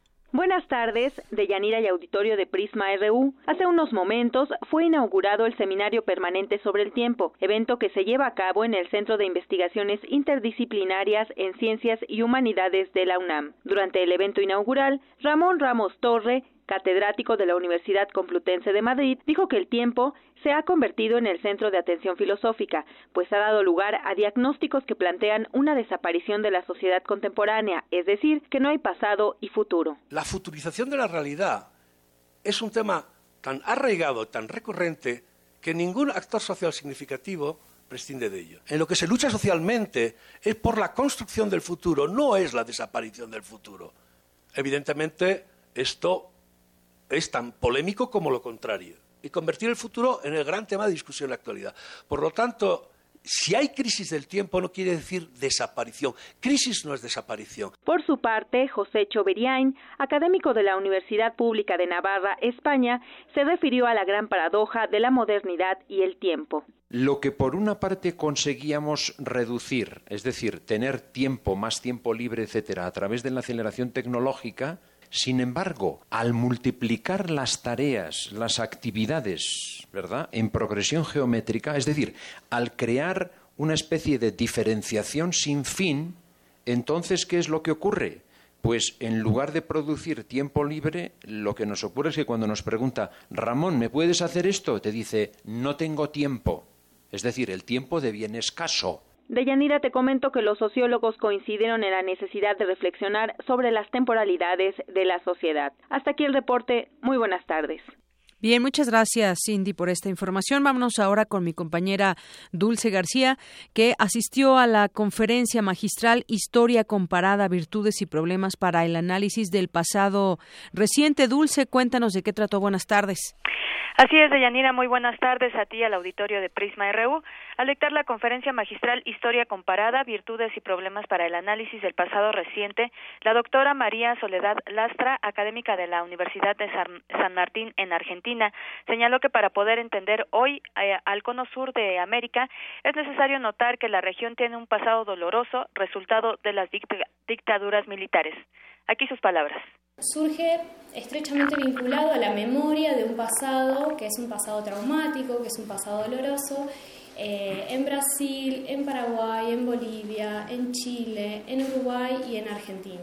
Estas dictaduras que fueron contemporáneas y que además tuvieron este, efectos de mutua influencia a través de las coordinaciones represivas, son las que legan a las transiciones democráticas una serie de efectos represivos que hacen que, bueno, los historiadores, eh, los sociólogos, los antropólogos, los psicólogos, comiencen a preguntarse, bueno, ¿cómo podemos abordar analíticamente este pasado? En el Instituto de Investigaciones Sociales de la UNAM, Soledad Lastra explicó que la historia comparada es el eje central del estudio de la historia reciente. Escuchemos. Entonces, el desafío que tenemos en historia comparada es construir un objeto de investigación este, y, realizar un análisis que no pierda tampoco la cualidad este, histórica de los procesos. De manera que, bueno, lo primero que podemos decir es que la comparación es un método, ¿no? es una herramienta y que consiste básicamente en elegir en uno o más medios sociales diferentes, dos o más fenómenos que a primera vista parecen presentar analogías entre sí. De Yanira Auditorio de Prisma RU, la experta dijo que la historia comparada contribuye a la investigación de las sociedades vecinas y contemporáneas. Es la información. Muy buenas tardes. Muchas gracias, Dulce. Gracias por esta información. Nos vamos ahora con el tema de la economía, porque ya hay incrementos que se aplicaron eh, al inicio de este año, pero ya viene febrero y continuarán estos aumentos. En, un, en algunos días ya eh, estará el aumento al precio de las gasolinas de nueva cuenta. Mi compañero Abraham Menchaca nos preparó una información al respecto. Adelante, Abraham. Así es, Deyanira. Buenas tardes. El secretario de Hacienda, José Antonio Meade, confirmó que el próximo 4 de febrero habrá un nuevo aumento al precio de las gasolinas Indicó que el incremento en enero es reflejo de las cotizaciones internacionales y de la depreciación del peso frente al dólar. En las dos primeras semanas de febrero se harán dos actualizaciones y a partir del 18 se determinarán diariamente.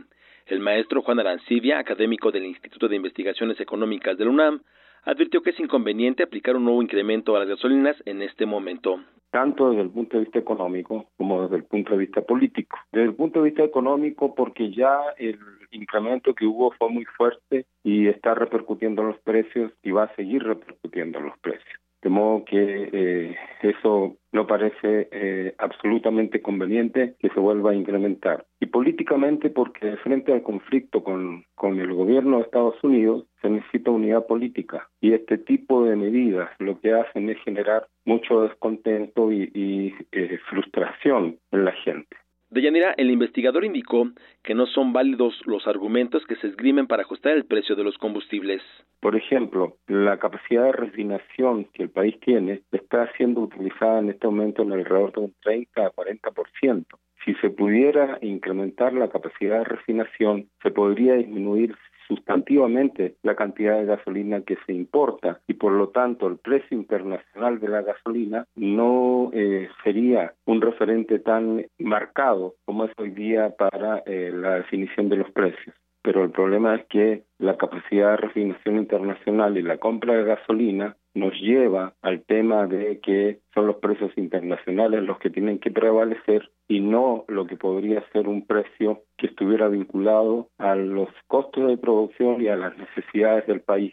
Por lo pronto, la Secretaría de Seguridad Pública de la Ciudad de México y la Organización Nacional de Expendedores de Petróleo, Zona Valle de México, firmaron un convenio para prevenir delitos en las estaciones de gasolina ante el nuevo aumento. De manera, la información que tengo. Buenas tardes. Gracias, Abraham. Muy buenas tardes. Prisma RU. Global RU. En temas internacionales, ya está con nosotros Eric Morales. ¿Qué tal? Buenas tardes, Eric. ¿Qué tal, Deyanira? Muy buenas tardes. Me da mucho eh, gusto saludarte esta tarde de viernes y si te parece vamos a, a, conocer qué es lo que aconteció este, este día en distintas partes del mundo con nuestras breves internacionales. La canciller alemana Angela Merkel advirtió que la Unión Europea enfrenta grandes retos y es necesaria la cohesión de todas las naciones para enfrentarlos. La Unión Europea está ante grandes desafíos internos y externos, pero ambos coincidimos en nuestra convicción de que solo podremos afrontarlos conjuntamente. El presidente de Colombia, Juan Manuel Santos, exigió a la guerrilla de las Fuerzas Armadas Revolucionarias que entregue a sus integrantes menores de 15 años, como lo acordaron en marzo del año pasado. Hay que decirle a los señores de las FARC, todos los menores de 15 años deben salir de sus filas ya. Sergei Lavrov, canciller ruso, anunció que las negociaciones de paz en Siria, que se llevarían a cabo el 8 de febrero, fueron aplazadas hasta finales de ese mes. Turquía amenazó este viernes con anular un acuerdo de readmisión de migrantes firmado con Grecia y la Unión Europea tras el rechazo de Atenas de extraditar a ocho militares turcos acusados de participar en el fallido golpe de Estado del 15 de julio del año pasado. Ahí tuvimos eh, la información internacional de este viernes y Sean Spacer, portavoz de la Casa Blanca, declaró ayer a la prensa que pues el muro que está que ya decretó Donald Trump para que se inicie la construcción eh, la pagará México a través de un impuesto a las eh, importaciones que llegan por parte de nuestro país, un impuesto del 20% y si te parece vamos a escuchar esta información que que preparé acerca de aquí quién verdaderamente eh, afectará pues este, este impuesto que planea la administración de Trump.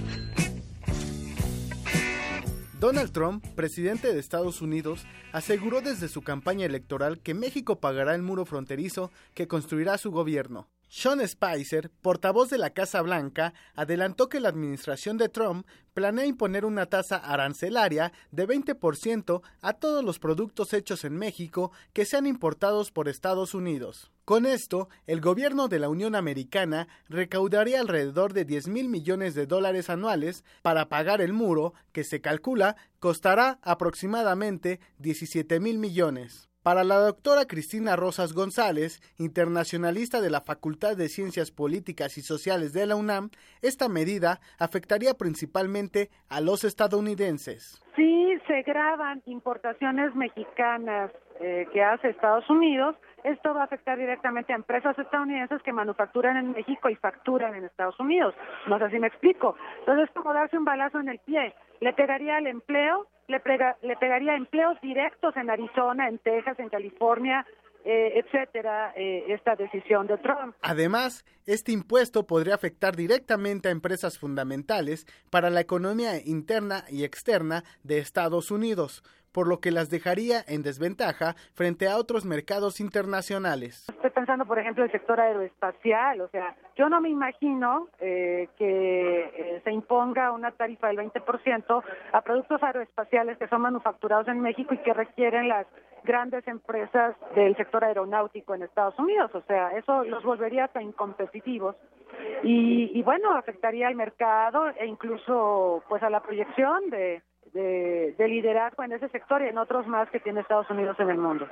Aunque todavía no es claro cómo funcionaría el impuesto, la tarifa primero sería aplicada a México, pero con el paso del tiempo estaría vigente para lo que Estados Unidos importe de todos los países. No obstante, voces como la del Premio Nobel de Economía, Paul Krugman, afirmaron que el plan de Trump no afectaría a los exportadores mexicanos, sino a los consumidores, por lo que lo calificó como una muestra de ignorancia, disfuncionalidad e incompetencia en todos los niveles. Para Radio UNAM, Eric Morales.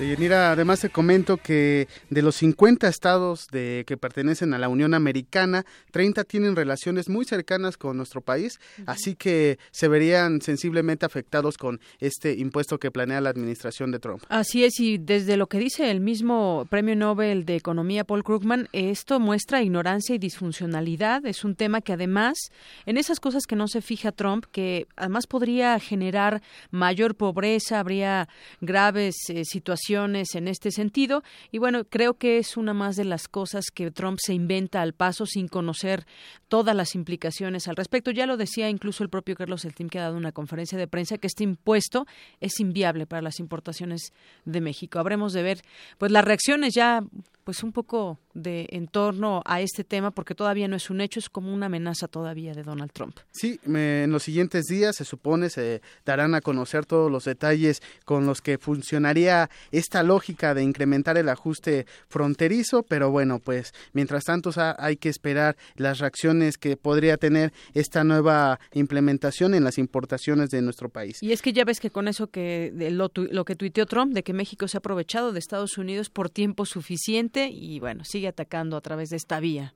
Así es. Y bueno, precisamente luego de que ayer el Ejecutivo Federal cancelara su reunión con Donald Trump, eh, Evo Morales, presidente de Bolivia, le echó un guiño a, a México y publicó un tuit que, que en donde pues voy a leerlo dice hago un llamado a nuestros hermanos mexicanos a mirar más al sur construir juntos unidad en base a nuestra identidad eh, latinoamericana y caribeño. Pues de alguna manera ya Evo Morales eh, hace pues o se mete dentro de esta conversación que solamente eh, o hasta antes de, de, su participación era bilateral. A ver si le responden el guiño de parte del gobierno mexicano, ¿no? Vamos a esperar. Y, y también pues apoya, ¿no? Lo, lo que hizo en algún momento Nicolás Maduro, presidente de Venezuela, donde también decía que si Trump se metía con los mexicanos eh, pues se metía directamente también con los venezolanos y con los eh, latinoamericanos en, en, general. Y también hay,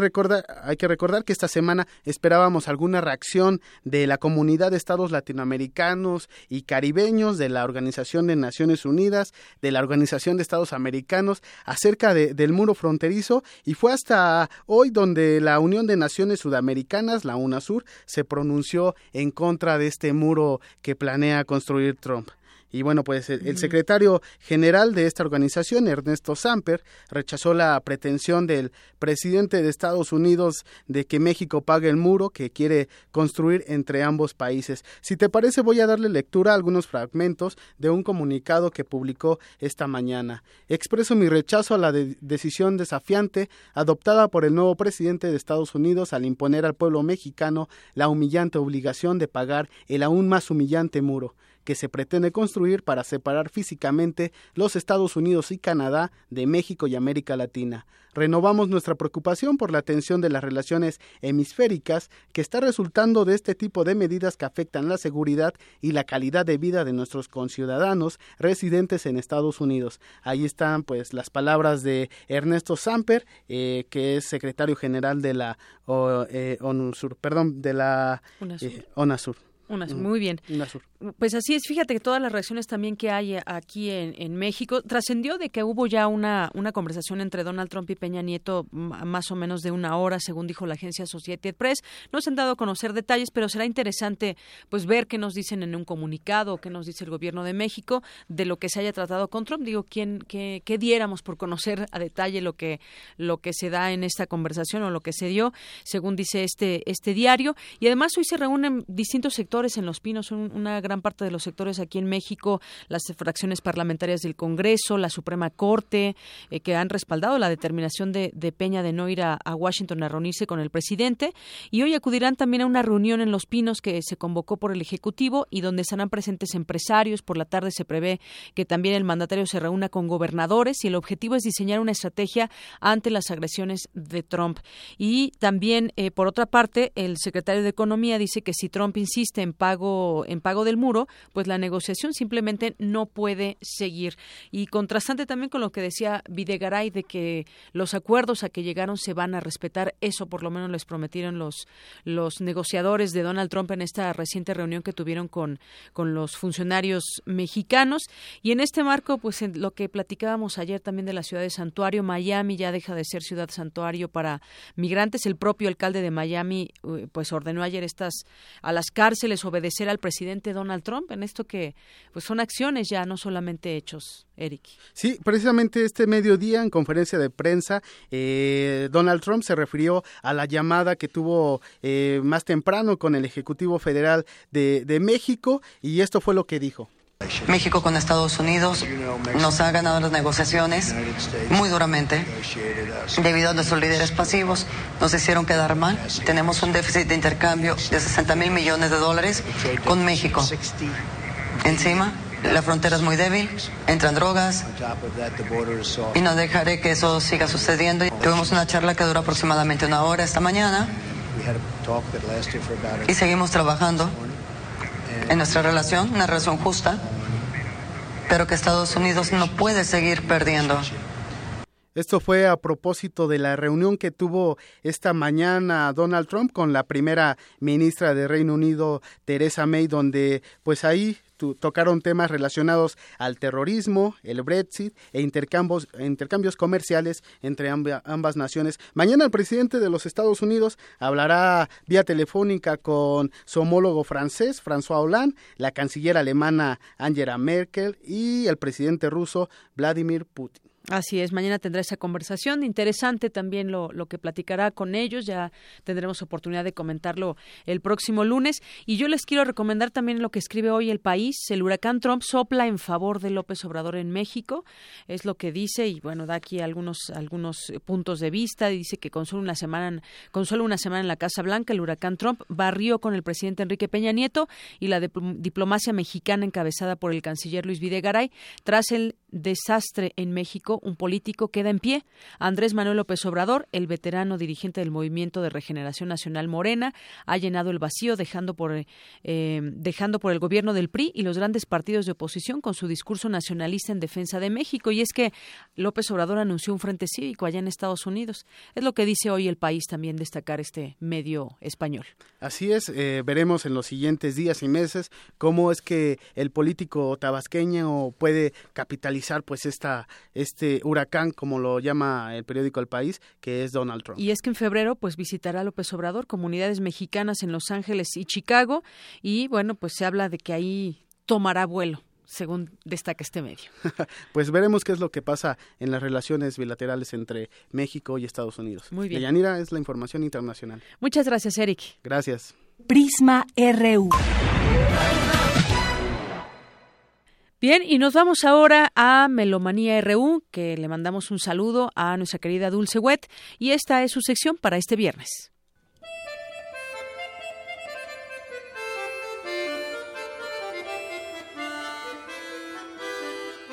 Hola de Yanira y amigos de Melomanía y Prisma RU. Los saludamos desde nuestra discoteca Joaquín Gutiérrez Heras. Hoy les ofreceremos algunos comentarios y músicas sobre varias efemérides importantes este 2017 en orden cronológico.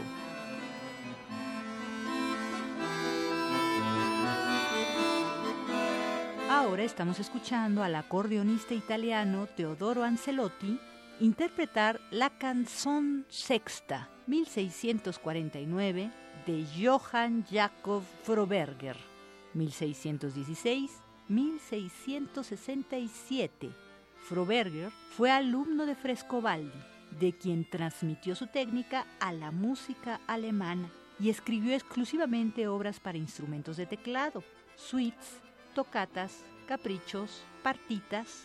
La transcripción al acordeón es del propio Teodoro Ancelotti.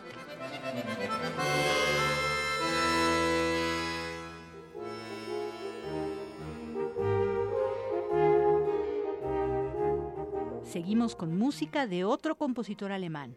Se trata de Georg Philipp Telemann, 1681-1767, a quien tendremos presente este 2017 por sus 250 años de fallecimiento.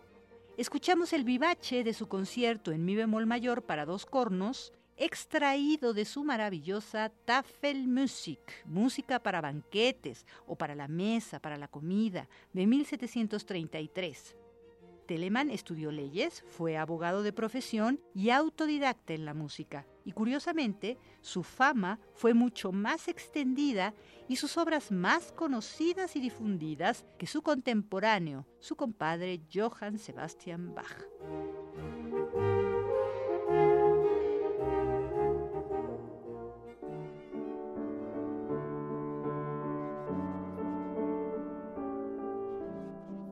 Continuamos ahora con la celebración de los 220 años de Franz Schubert.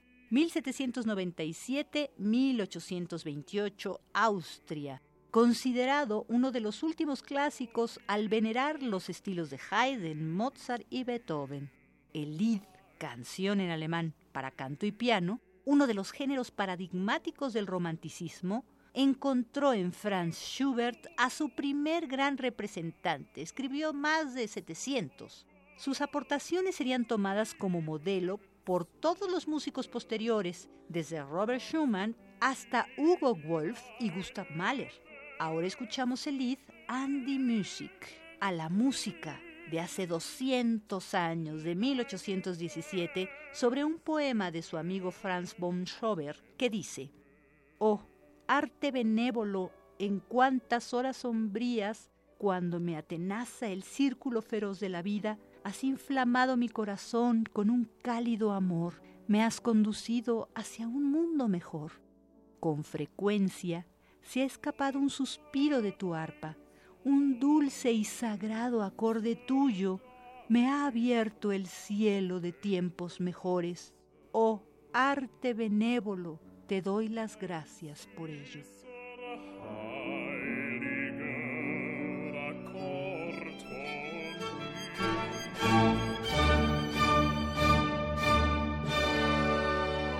Seguimos con Ludwig van Beethoven, pues este año lo recordamos porque se cumplen 190 años de su fallecimiento. Ahora escuchamos parte del primer movimiento, Allegro Manontropo, de su concierto para violín en re mayor, opus 61 de 1806, con Kyung Van Jung y la Orquesta Filarmónica de Viena, dirigida por Kirill Kondrashin.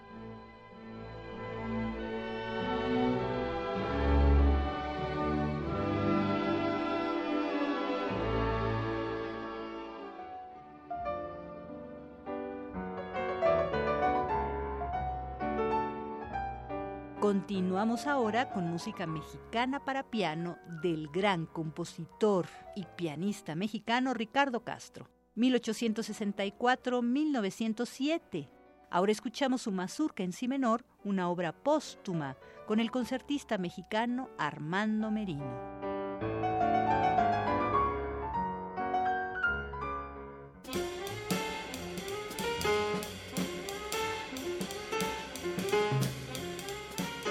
Ámbito jazzístico tenemos dos tremendas celebraciones de centenarios de nacimiento.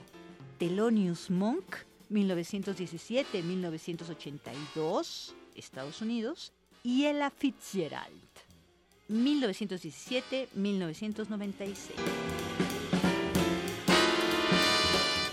Pianista y compositor de jazz estadounidense, personaje genial y enigmático, Thelonious Monk está considerado como uno de los músicos más influyentes de la historia del jazz.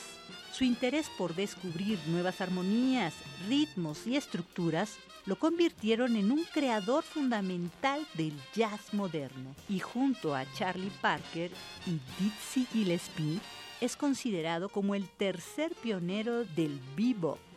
Ahora escuchamos su Blue Monk.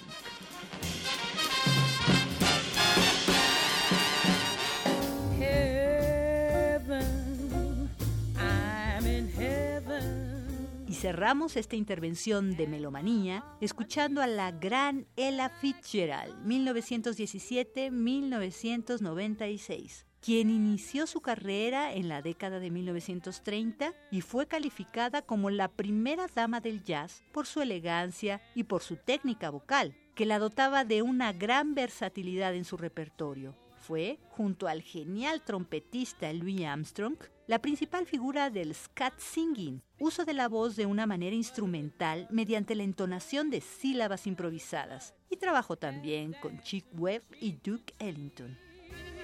Oh, I love to go out fishing in a river or a creek. Muchas gracias por su amable atención y compañía. Continuaremos con este recuento melómano en una próxima ocasión. Se despide Dulce Wet. Nos escuchamos entonces.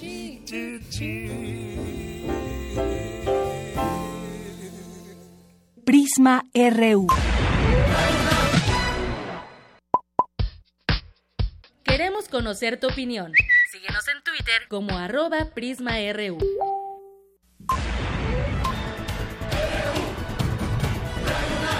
Prisma RU.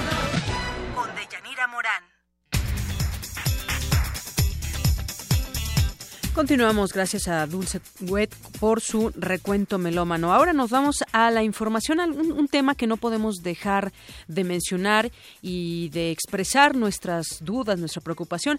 El Instituto Federal de Telecomunicaciones aprobó los lineamientos sobre los derechos de las audiencias que ya entran en vigor a partir del próximo 1 de febrero próximo. Mi compañera Cristina Godínez nos preparó la siguiente información. Deyanira, buenas tardes. El 16 de febrero deben entrar en vigor los lineamientos generales de los derechos de las audiencias. Sin embargo, la Cámara Nacional de la Industria de Radio y Televisión, CIRT, solicitó al Instituto Federal de Telecomunicaciones una prórroga. Para la maestra Irene Levy, directora de Observatel, la petición de la CIRT es insensata. Digo que es insensato porque se está pidiendo que se posponga la entrada en vigor de un documento que ya es oficial, es decir, aunque no ha entrado en vigor, el 21 de diciembre de 2016 fue publicado en el diario oficial, lo cual quiere decir que no estamos ante la presencia de un proyecto o de una consulta, sino realmente de un documento que ya es oficial, que si bien su entrada en vigor está pendiente al 16 de febrero, ya el documento es un documento oficial que ya figura en el diario oficial de la Federación. Pedirle esto al instituto es pedirle algo totalmente insensato y que además debilita su fortaleza y su autonomía. Agregó que los lineamientos han sido cuestionados porque afectan muchos intereses. No nada más está el asunto de la opinión versus la información, sino que también está el interés de la publicidad. Con estos lineamientos también están obligados a distinguir la publicidad de la información, cuando muchos radiodifusores están acostumbrados a no distinguir esta publicidad de la información a transmitir publicidad disfrazada de información, a pesar de que la cobran como tal. Entonces, yo creo que hay que entender estas quejas dentro de un contexto mucho más amplio del que plantea la propia industria en cuanto a que existen otros intereses de por medio muy legítimos que tiene que cuidar la propia industria y simple y sencillamente la vía que están utilizando ahora que es el Instituto Federal de Telecomunicaciones, pues no es la idónea. La vía es el Poder Legislativo y su solicitud tenía que haber sido desde antes para que ni la Constitución ni la Ley Federal de Telecomunicaciones y Radiodifusión contemplara estos derechos de las audiencias, que me parece pues, que hubiera sido un gran retroceso. Para el especialista en telecomunicaciones es muy importante que este documento se cumpla y que el instituto no retroceda, ya que fue un logro de las audiencias el que sus derechos se incluyeran en la Constitución. En contraste, las bancadas del PRI y el PRD en el Senado anunciaron que interpondrán una controversia constitucional por considerar que los lineamientos podrían lesionar la libertad de expresión. Deyanira, este es el reporte. Buenas tardes. Gracias, Cristina. Muy buenas tardes. Y vamos a platicar más ampliamente sobre este tema. Ya tengo la línea telefónica. Le agradezco mucho nos tome esta llamada a la doctora Alma Rosa Alba de la Selva. y es académica de la Facultad de Ciencias Políticas y Sociales de la UNAM y especialista en temas de medios de comunicación. Doctora, bienvenida. Buenas tardes. Buenas tardes. Un gusto estar con ustedes.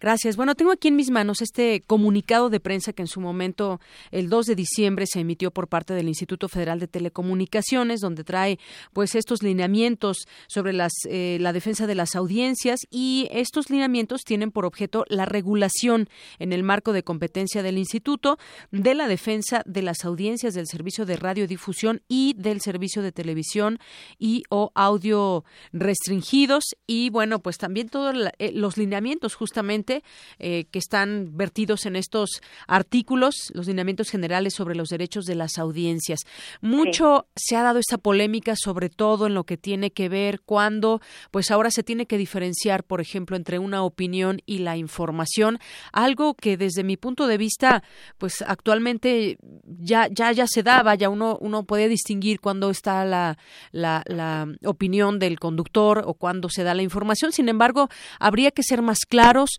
¿Cómo ve usted desde su análisis? Bueno, yo considero que si bien en algunos medios esta práctica ya se había comenzado a, instaurar.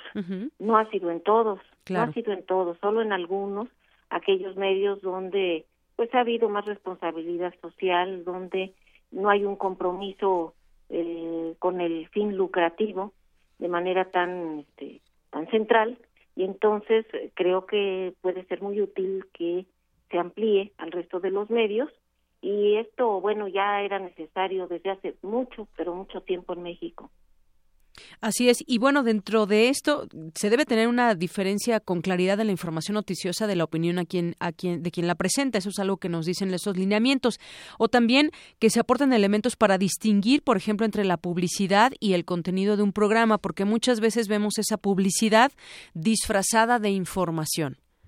Sí, sí, también esto considero muy sano que se introduzca en estos lineamientos recién expedidos, porque bueno, a lo largo de, pues yo diría incluso de décadas, ha habido prácticas que no abonan a una claridad en cuanto a una opinión de un conductor, de un periodista y aquello que es netamente la información. Creo que esto sí es útil, sobre todo en espacios noticiosos de eh, audiencia importante, porque cuando uno se siente enfrente de un televisor o escucha con mucha atención la radio, tiene que hacerlo eh, con verdadera concentración, a veces, para poder distinguir qué es una cosa y qué es la otra.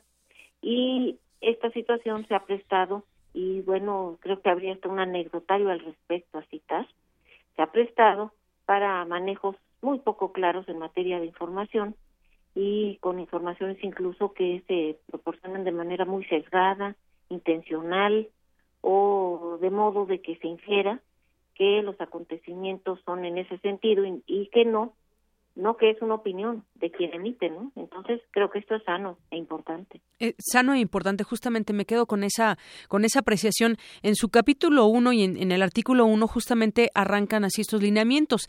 Son de orden público y tienen como objeto regular en el marco de la competencia del instituto los alcances y mecanismos para la defensa de los derechos de las audiencias. Se pone en esta en estos lineamientos al centro al a las audiencias justamente. Yo creo que sí, es la intención, es el objetivo, porque este había sido hasta ahora eh, un sector, digámoslo, dentro de todo el proceso de la comunicación social, un sector relegado. Los derechos de las audiencias eh, son algo muy nuevo en México, a pesar de que en otros países ya tienen una, una trayectoria. En México esto es desconocido. Las audiencias han estado, sobre todo en, en la etapa de los medios masivos clásicos han estado como inermes, desprotegidas e incluso desconocedoras en absoluto de sus propios derechos.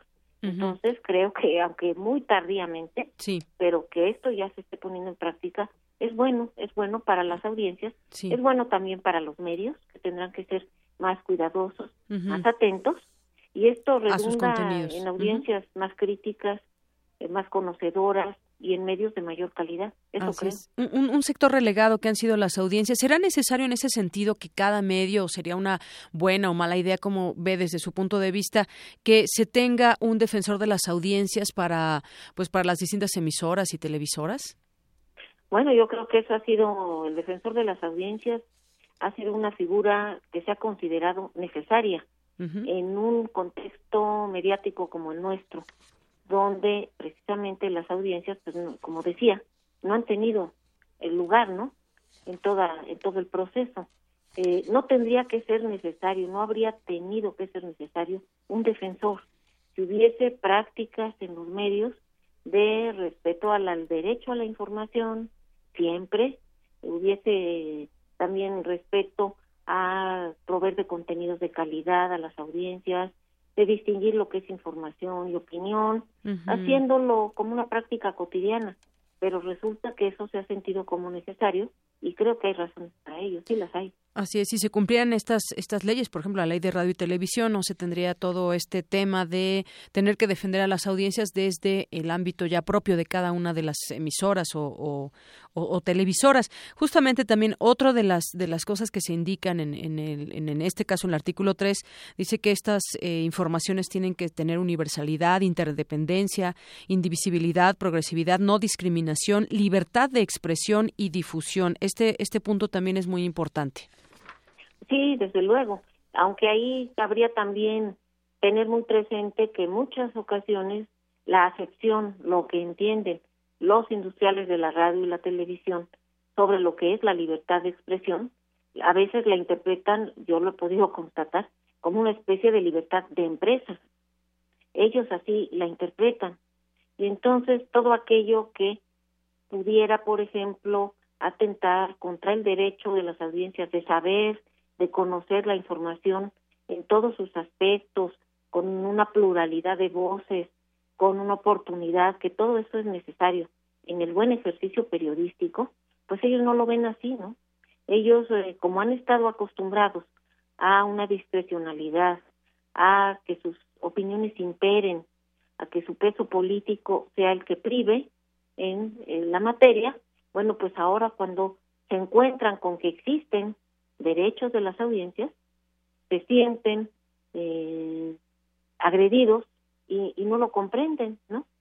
Entonces, bueno, yo creo que sería muy útil que diesen una revisada en el contexto internacional, que se percatasen de que las audiencias tienen derechos y de que en otros países esos derechos son respetados, considerados, tomados en cuenta. Eso no ha ocurrido en México, por supuesto.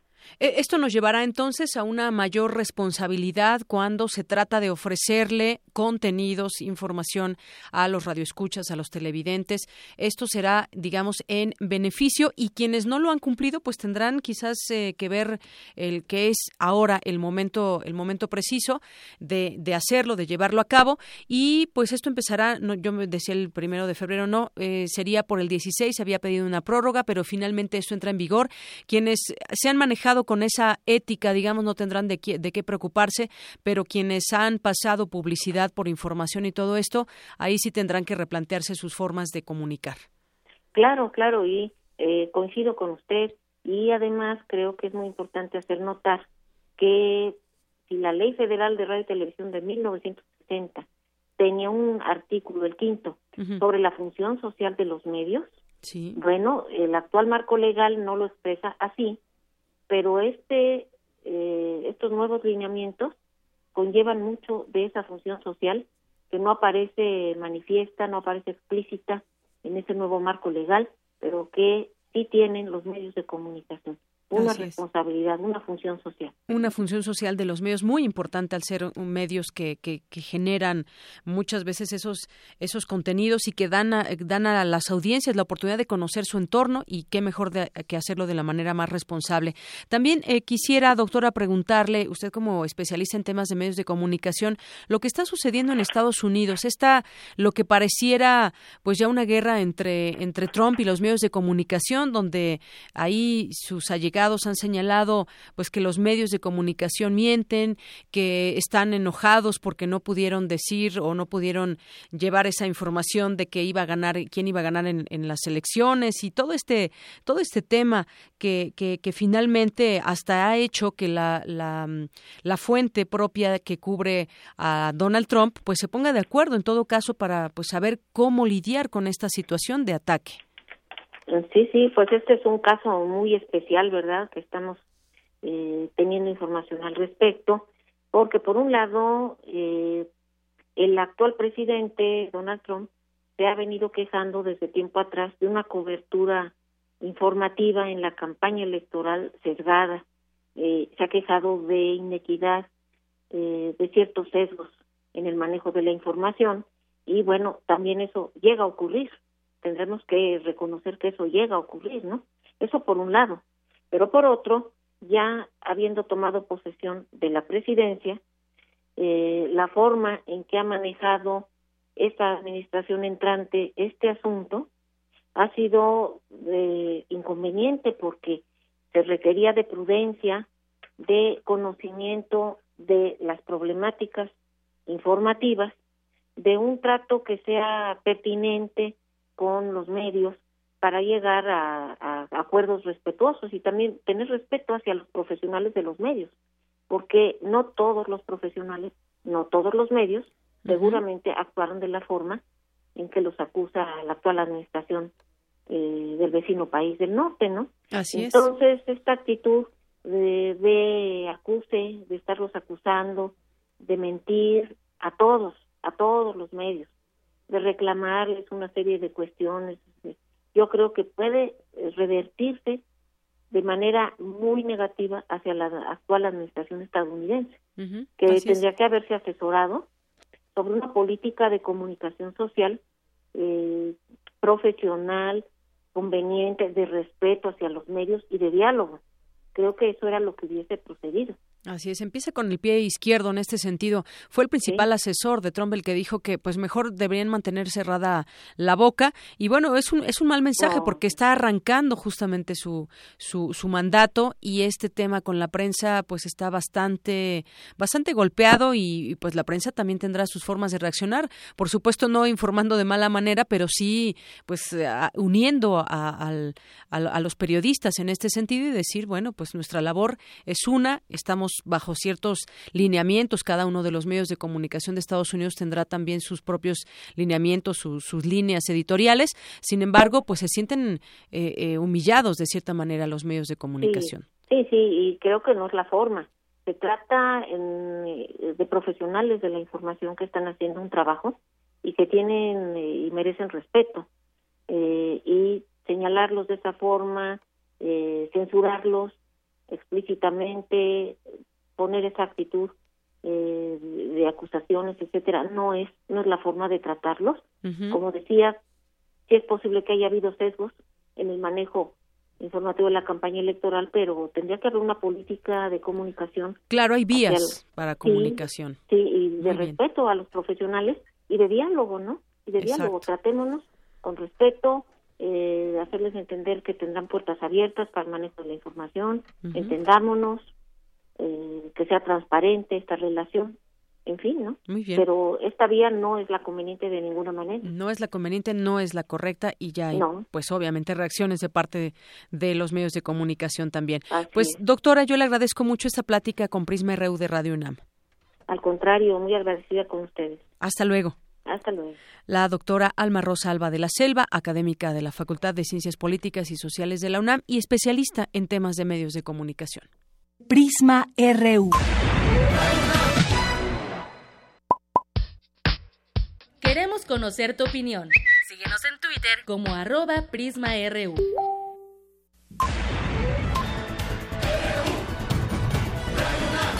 Prisma RU. Arte y cultura.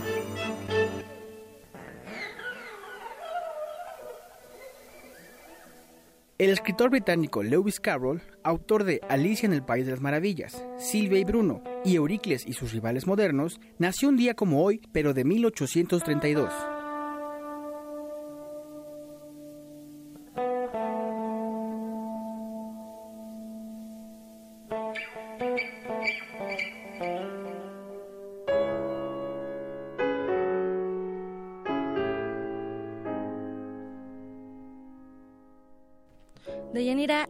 Inicio del programa escuchamos una nota de Cristina Godínez donde nos menciona que hoy se conmemora el Día Internacional en Memoria de las Víctimas del Holocausto, este acontecimiento catalogado como el primer genocidio en la historia. Eh, respecto a esto, Deyanira y auditorio, el MUAC expone Azul de Prusia de Yishai Husitman, una muestra donde el artista mexicano nos presenta las relaciones y las tensiones entre color e historia, percepción y materialidad, imagen y pintura. Eh, este color eh, pues está eh, ligado a, este acontecimiento histórico al exterminio de los judíos en Europa debido a que el pidieron este color, el azul de Prusia, para teñir el uniforme de los soldados, que al desteñirse quedaba tan beige como el uniforme del enemigo, y también se encontraron eh, este tipo de, de azul, se encontró esta pintura en los hornos de exterminio del holocausto. La exposición azul de Prusia está disponible hasta el 12 de febrero en el MUAC, ubicado en el Centro Cultural Universitario. También el Museo Memoria y Tolerancia nos muestra las raíces del holocausto, el comienzo del Estado nazi, el genocidio y la liberación y reconstrucción.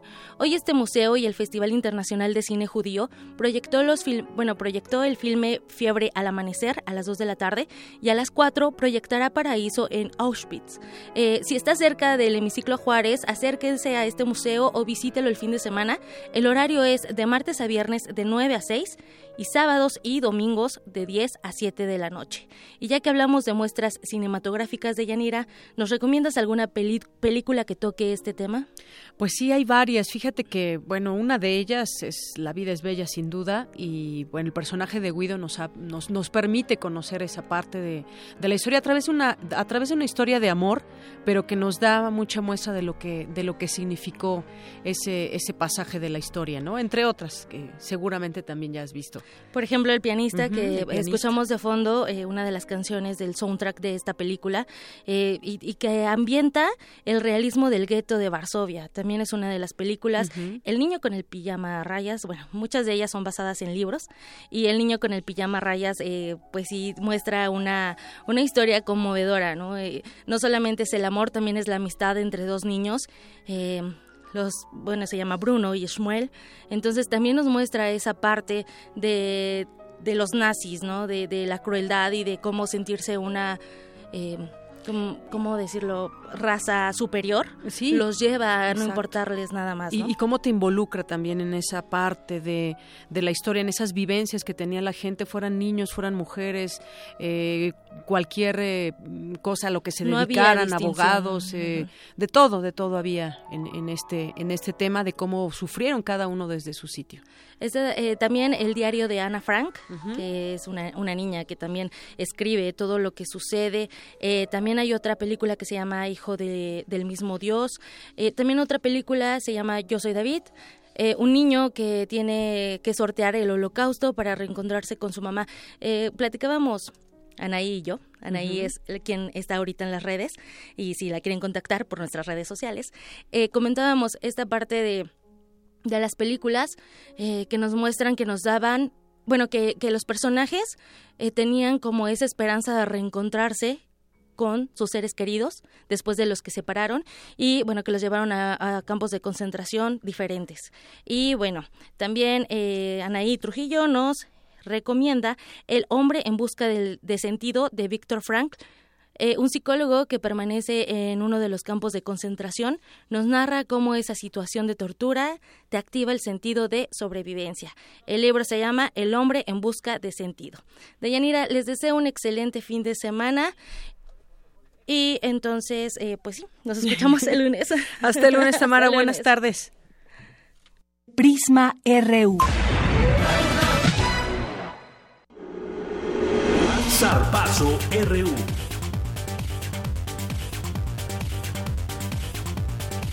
Faltan los deportes con Isaí Morales. Adelante, Isaí. Gracias, Deyanira. Empezamos con la segunda parte del zarpazo informativo.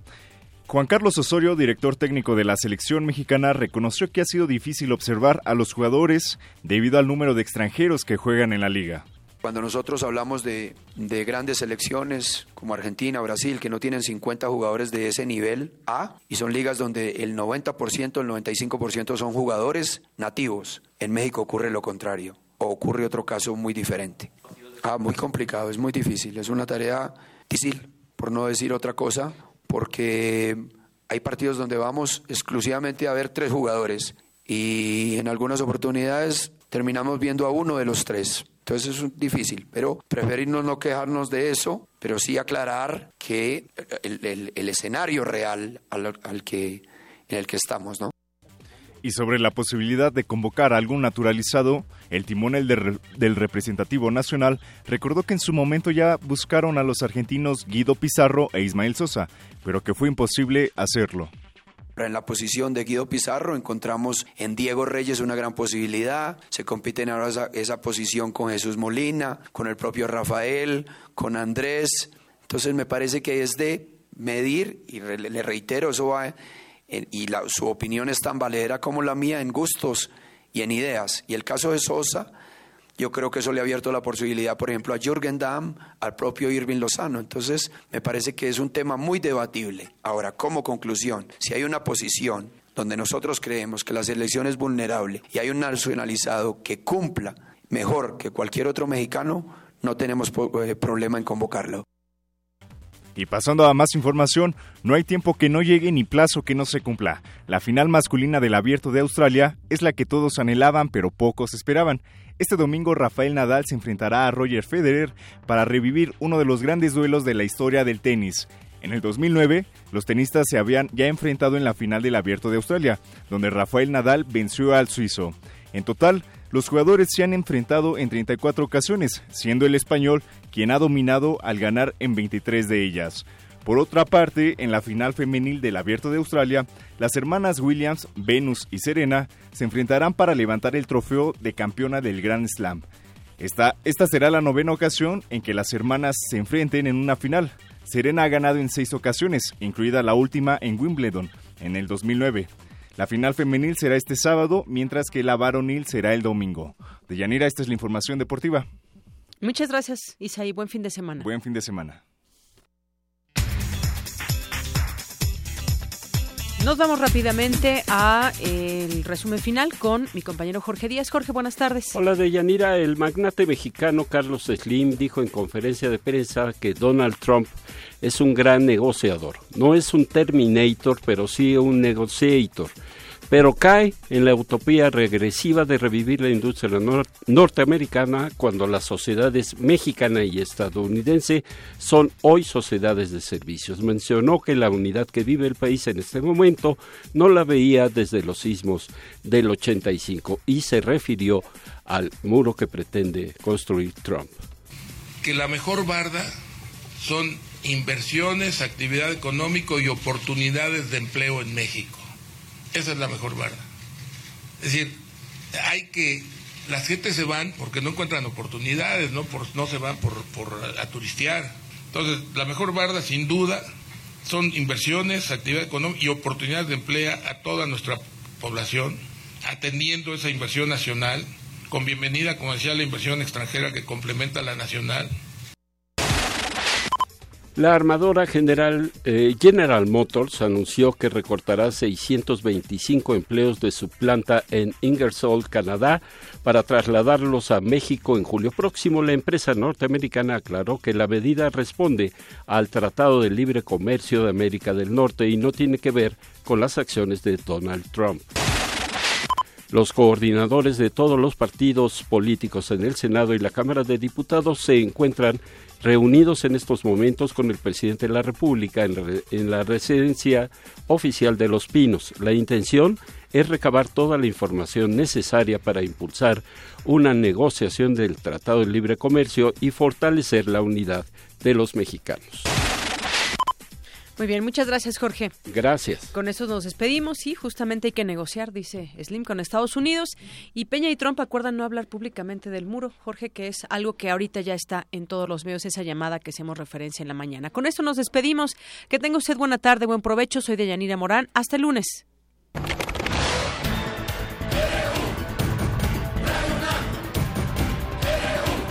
Prisma RU. Los perfiles del acontecer universitario de México y el mundo en una frecuencia. De lunes a viernes, de una a 3 de la tarde. Radio UNAM. Clásicamente informado.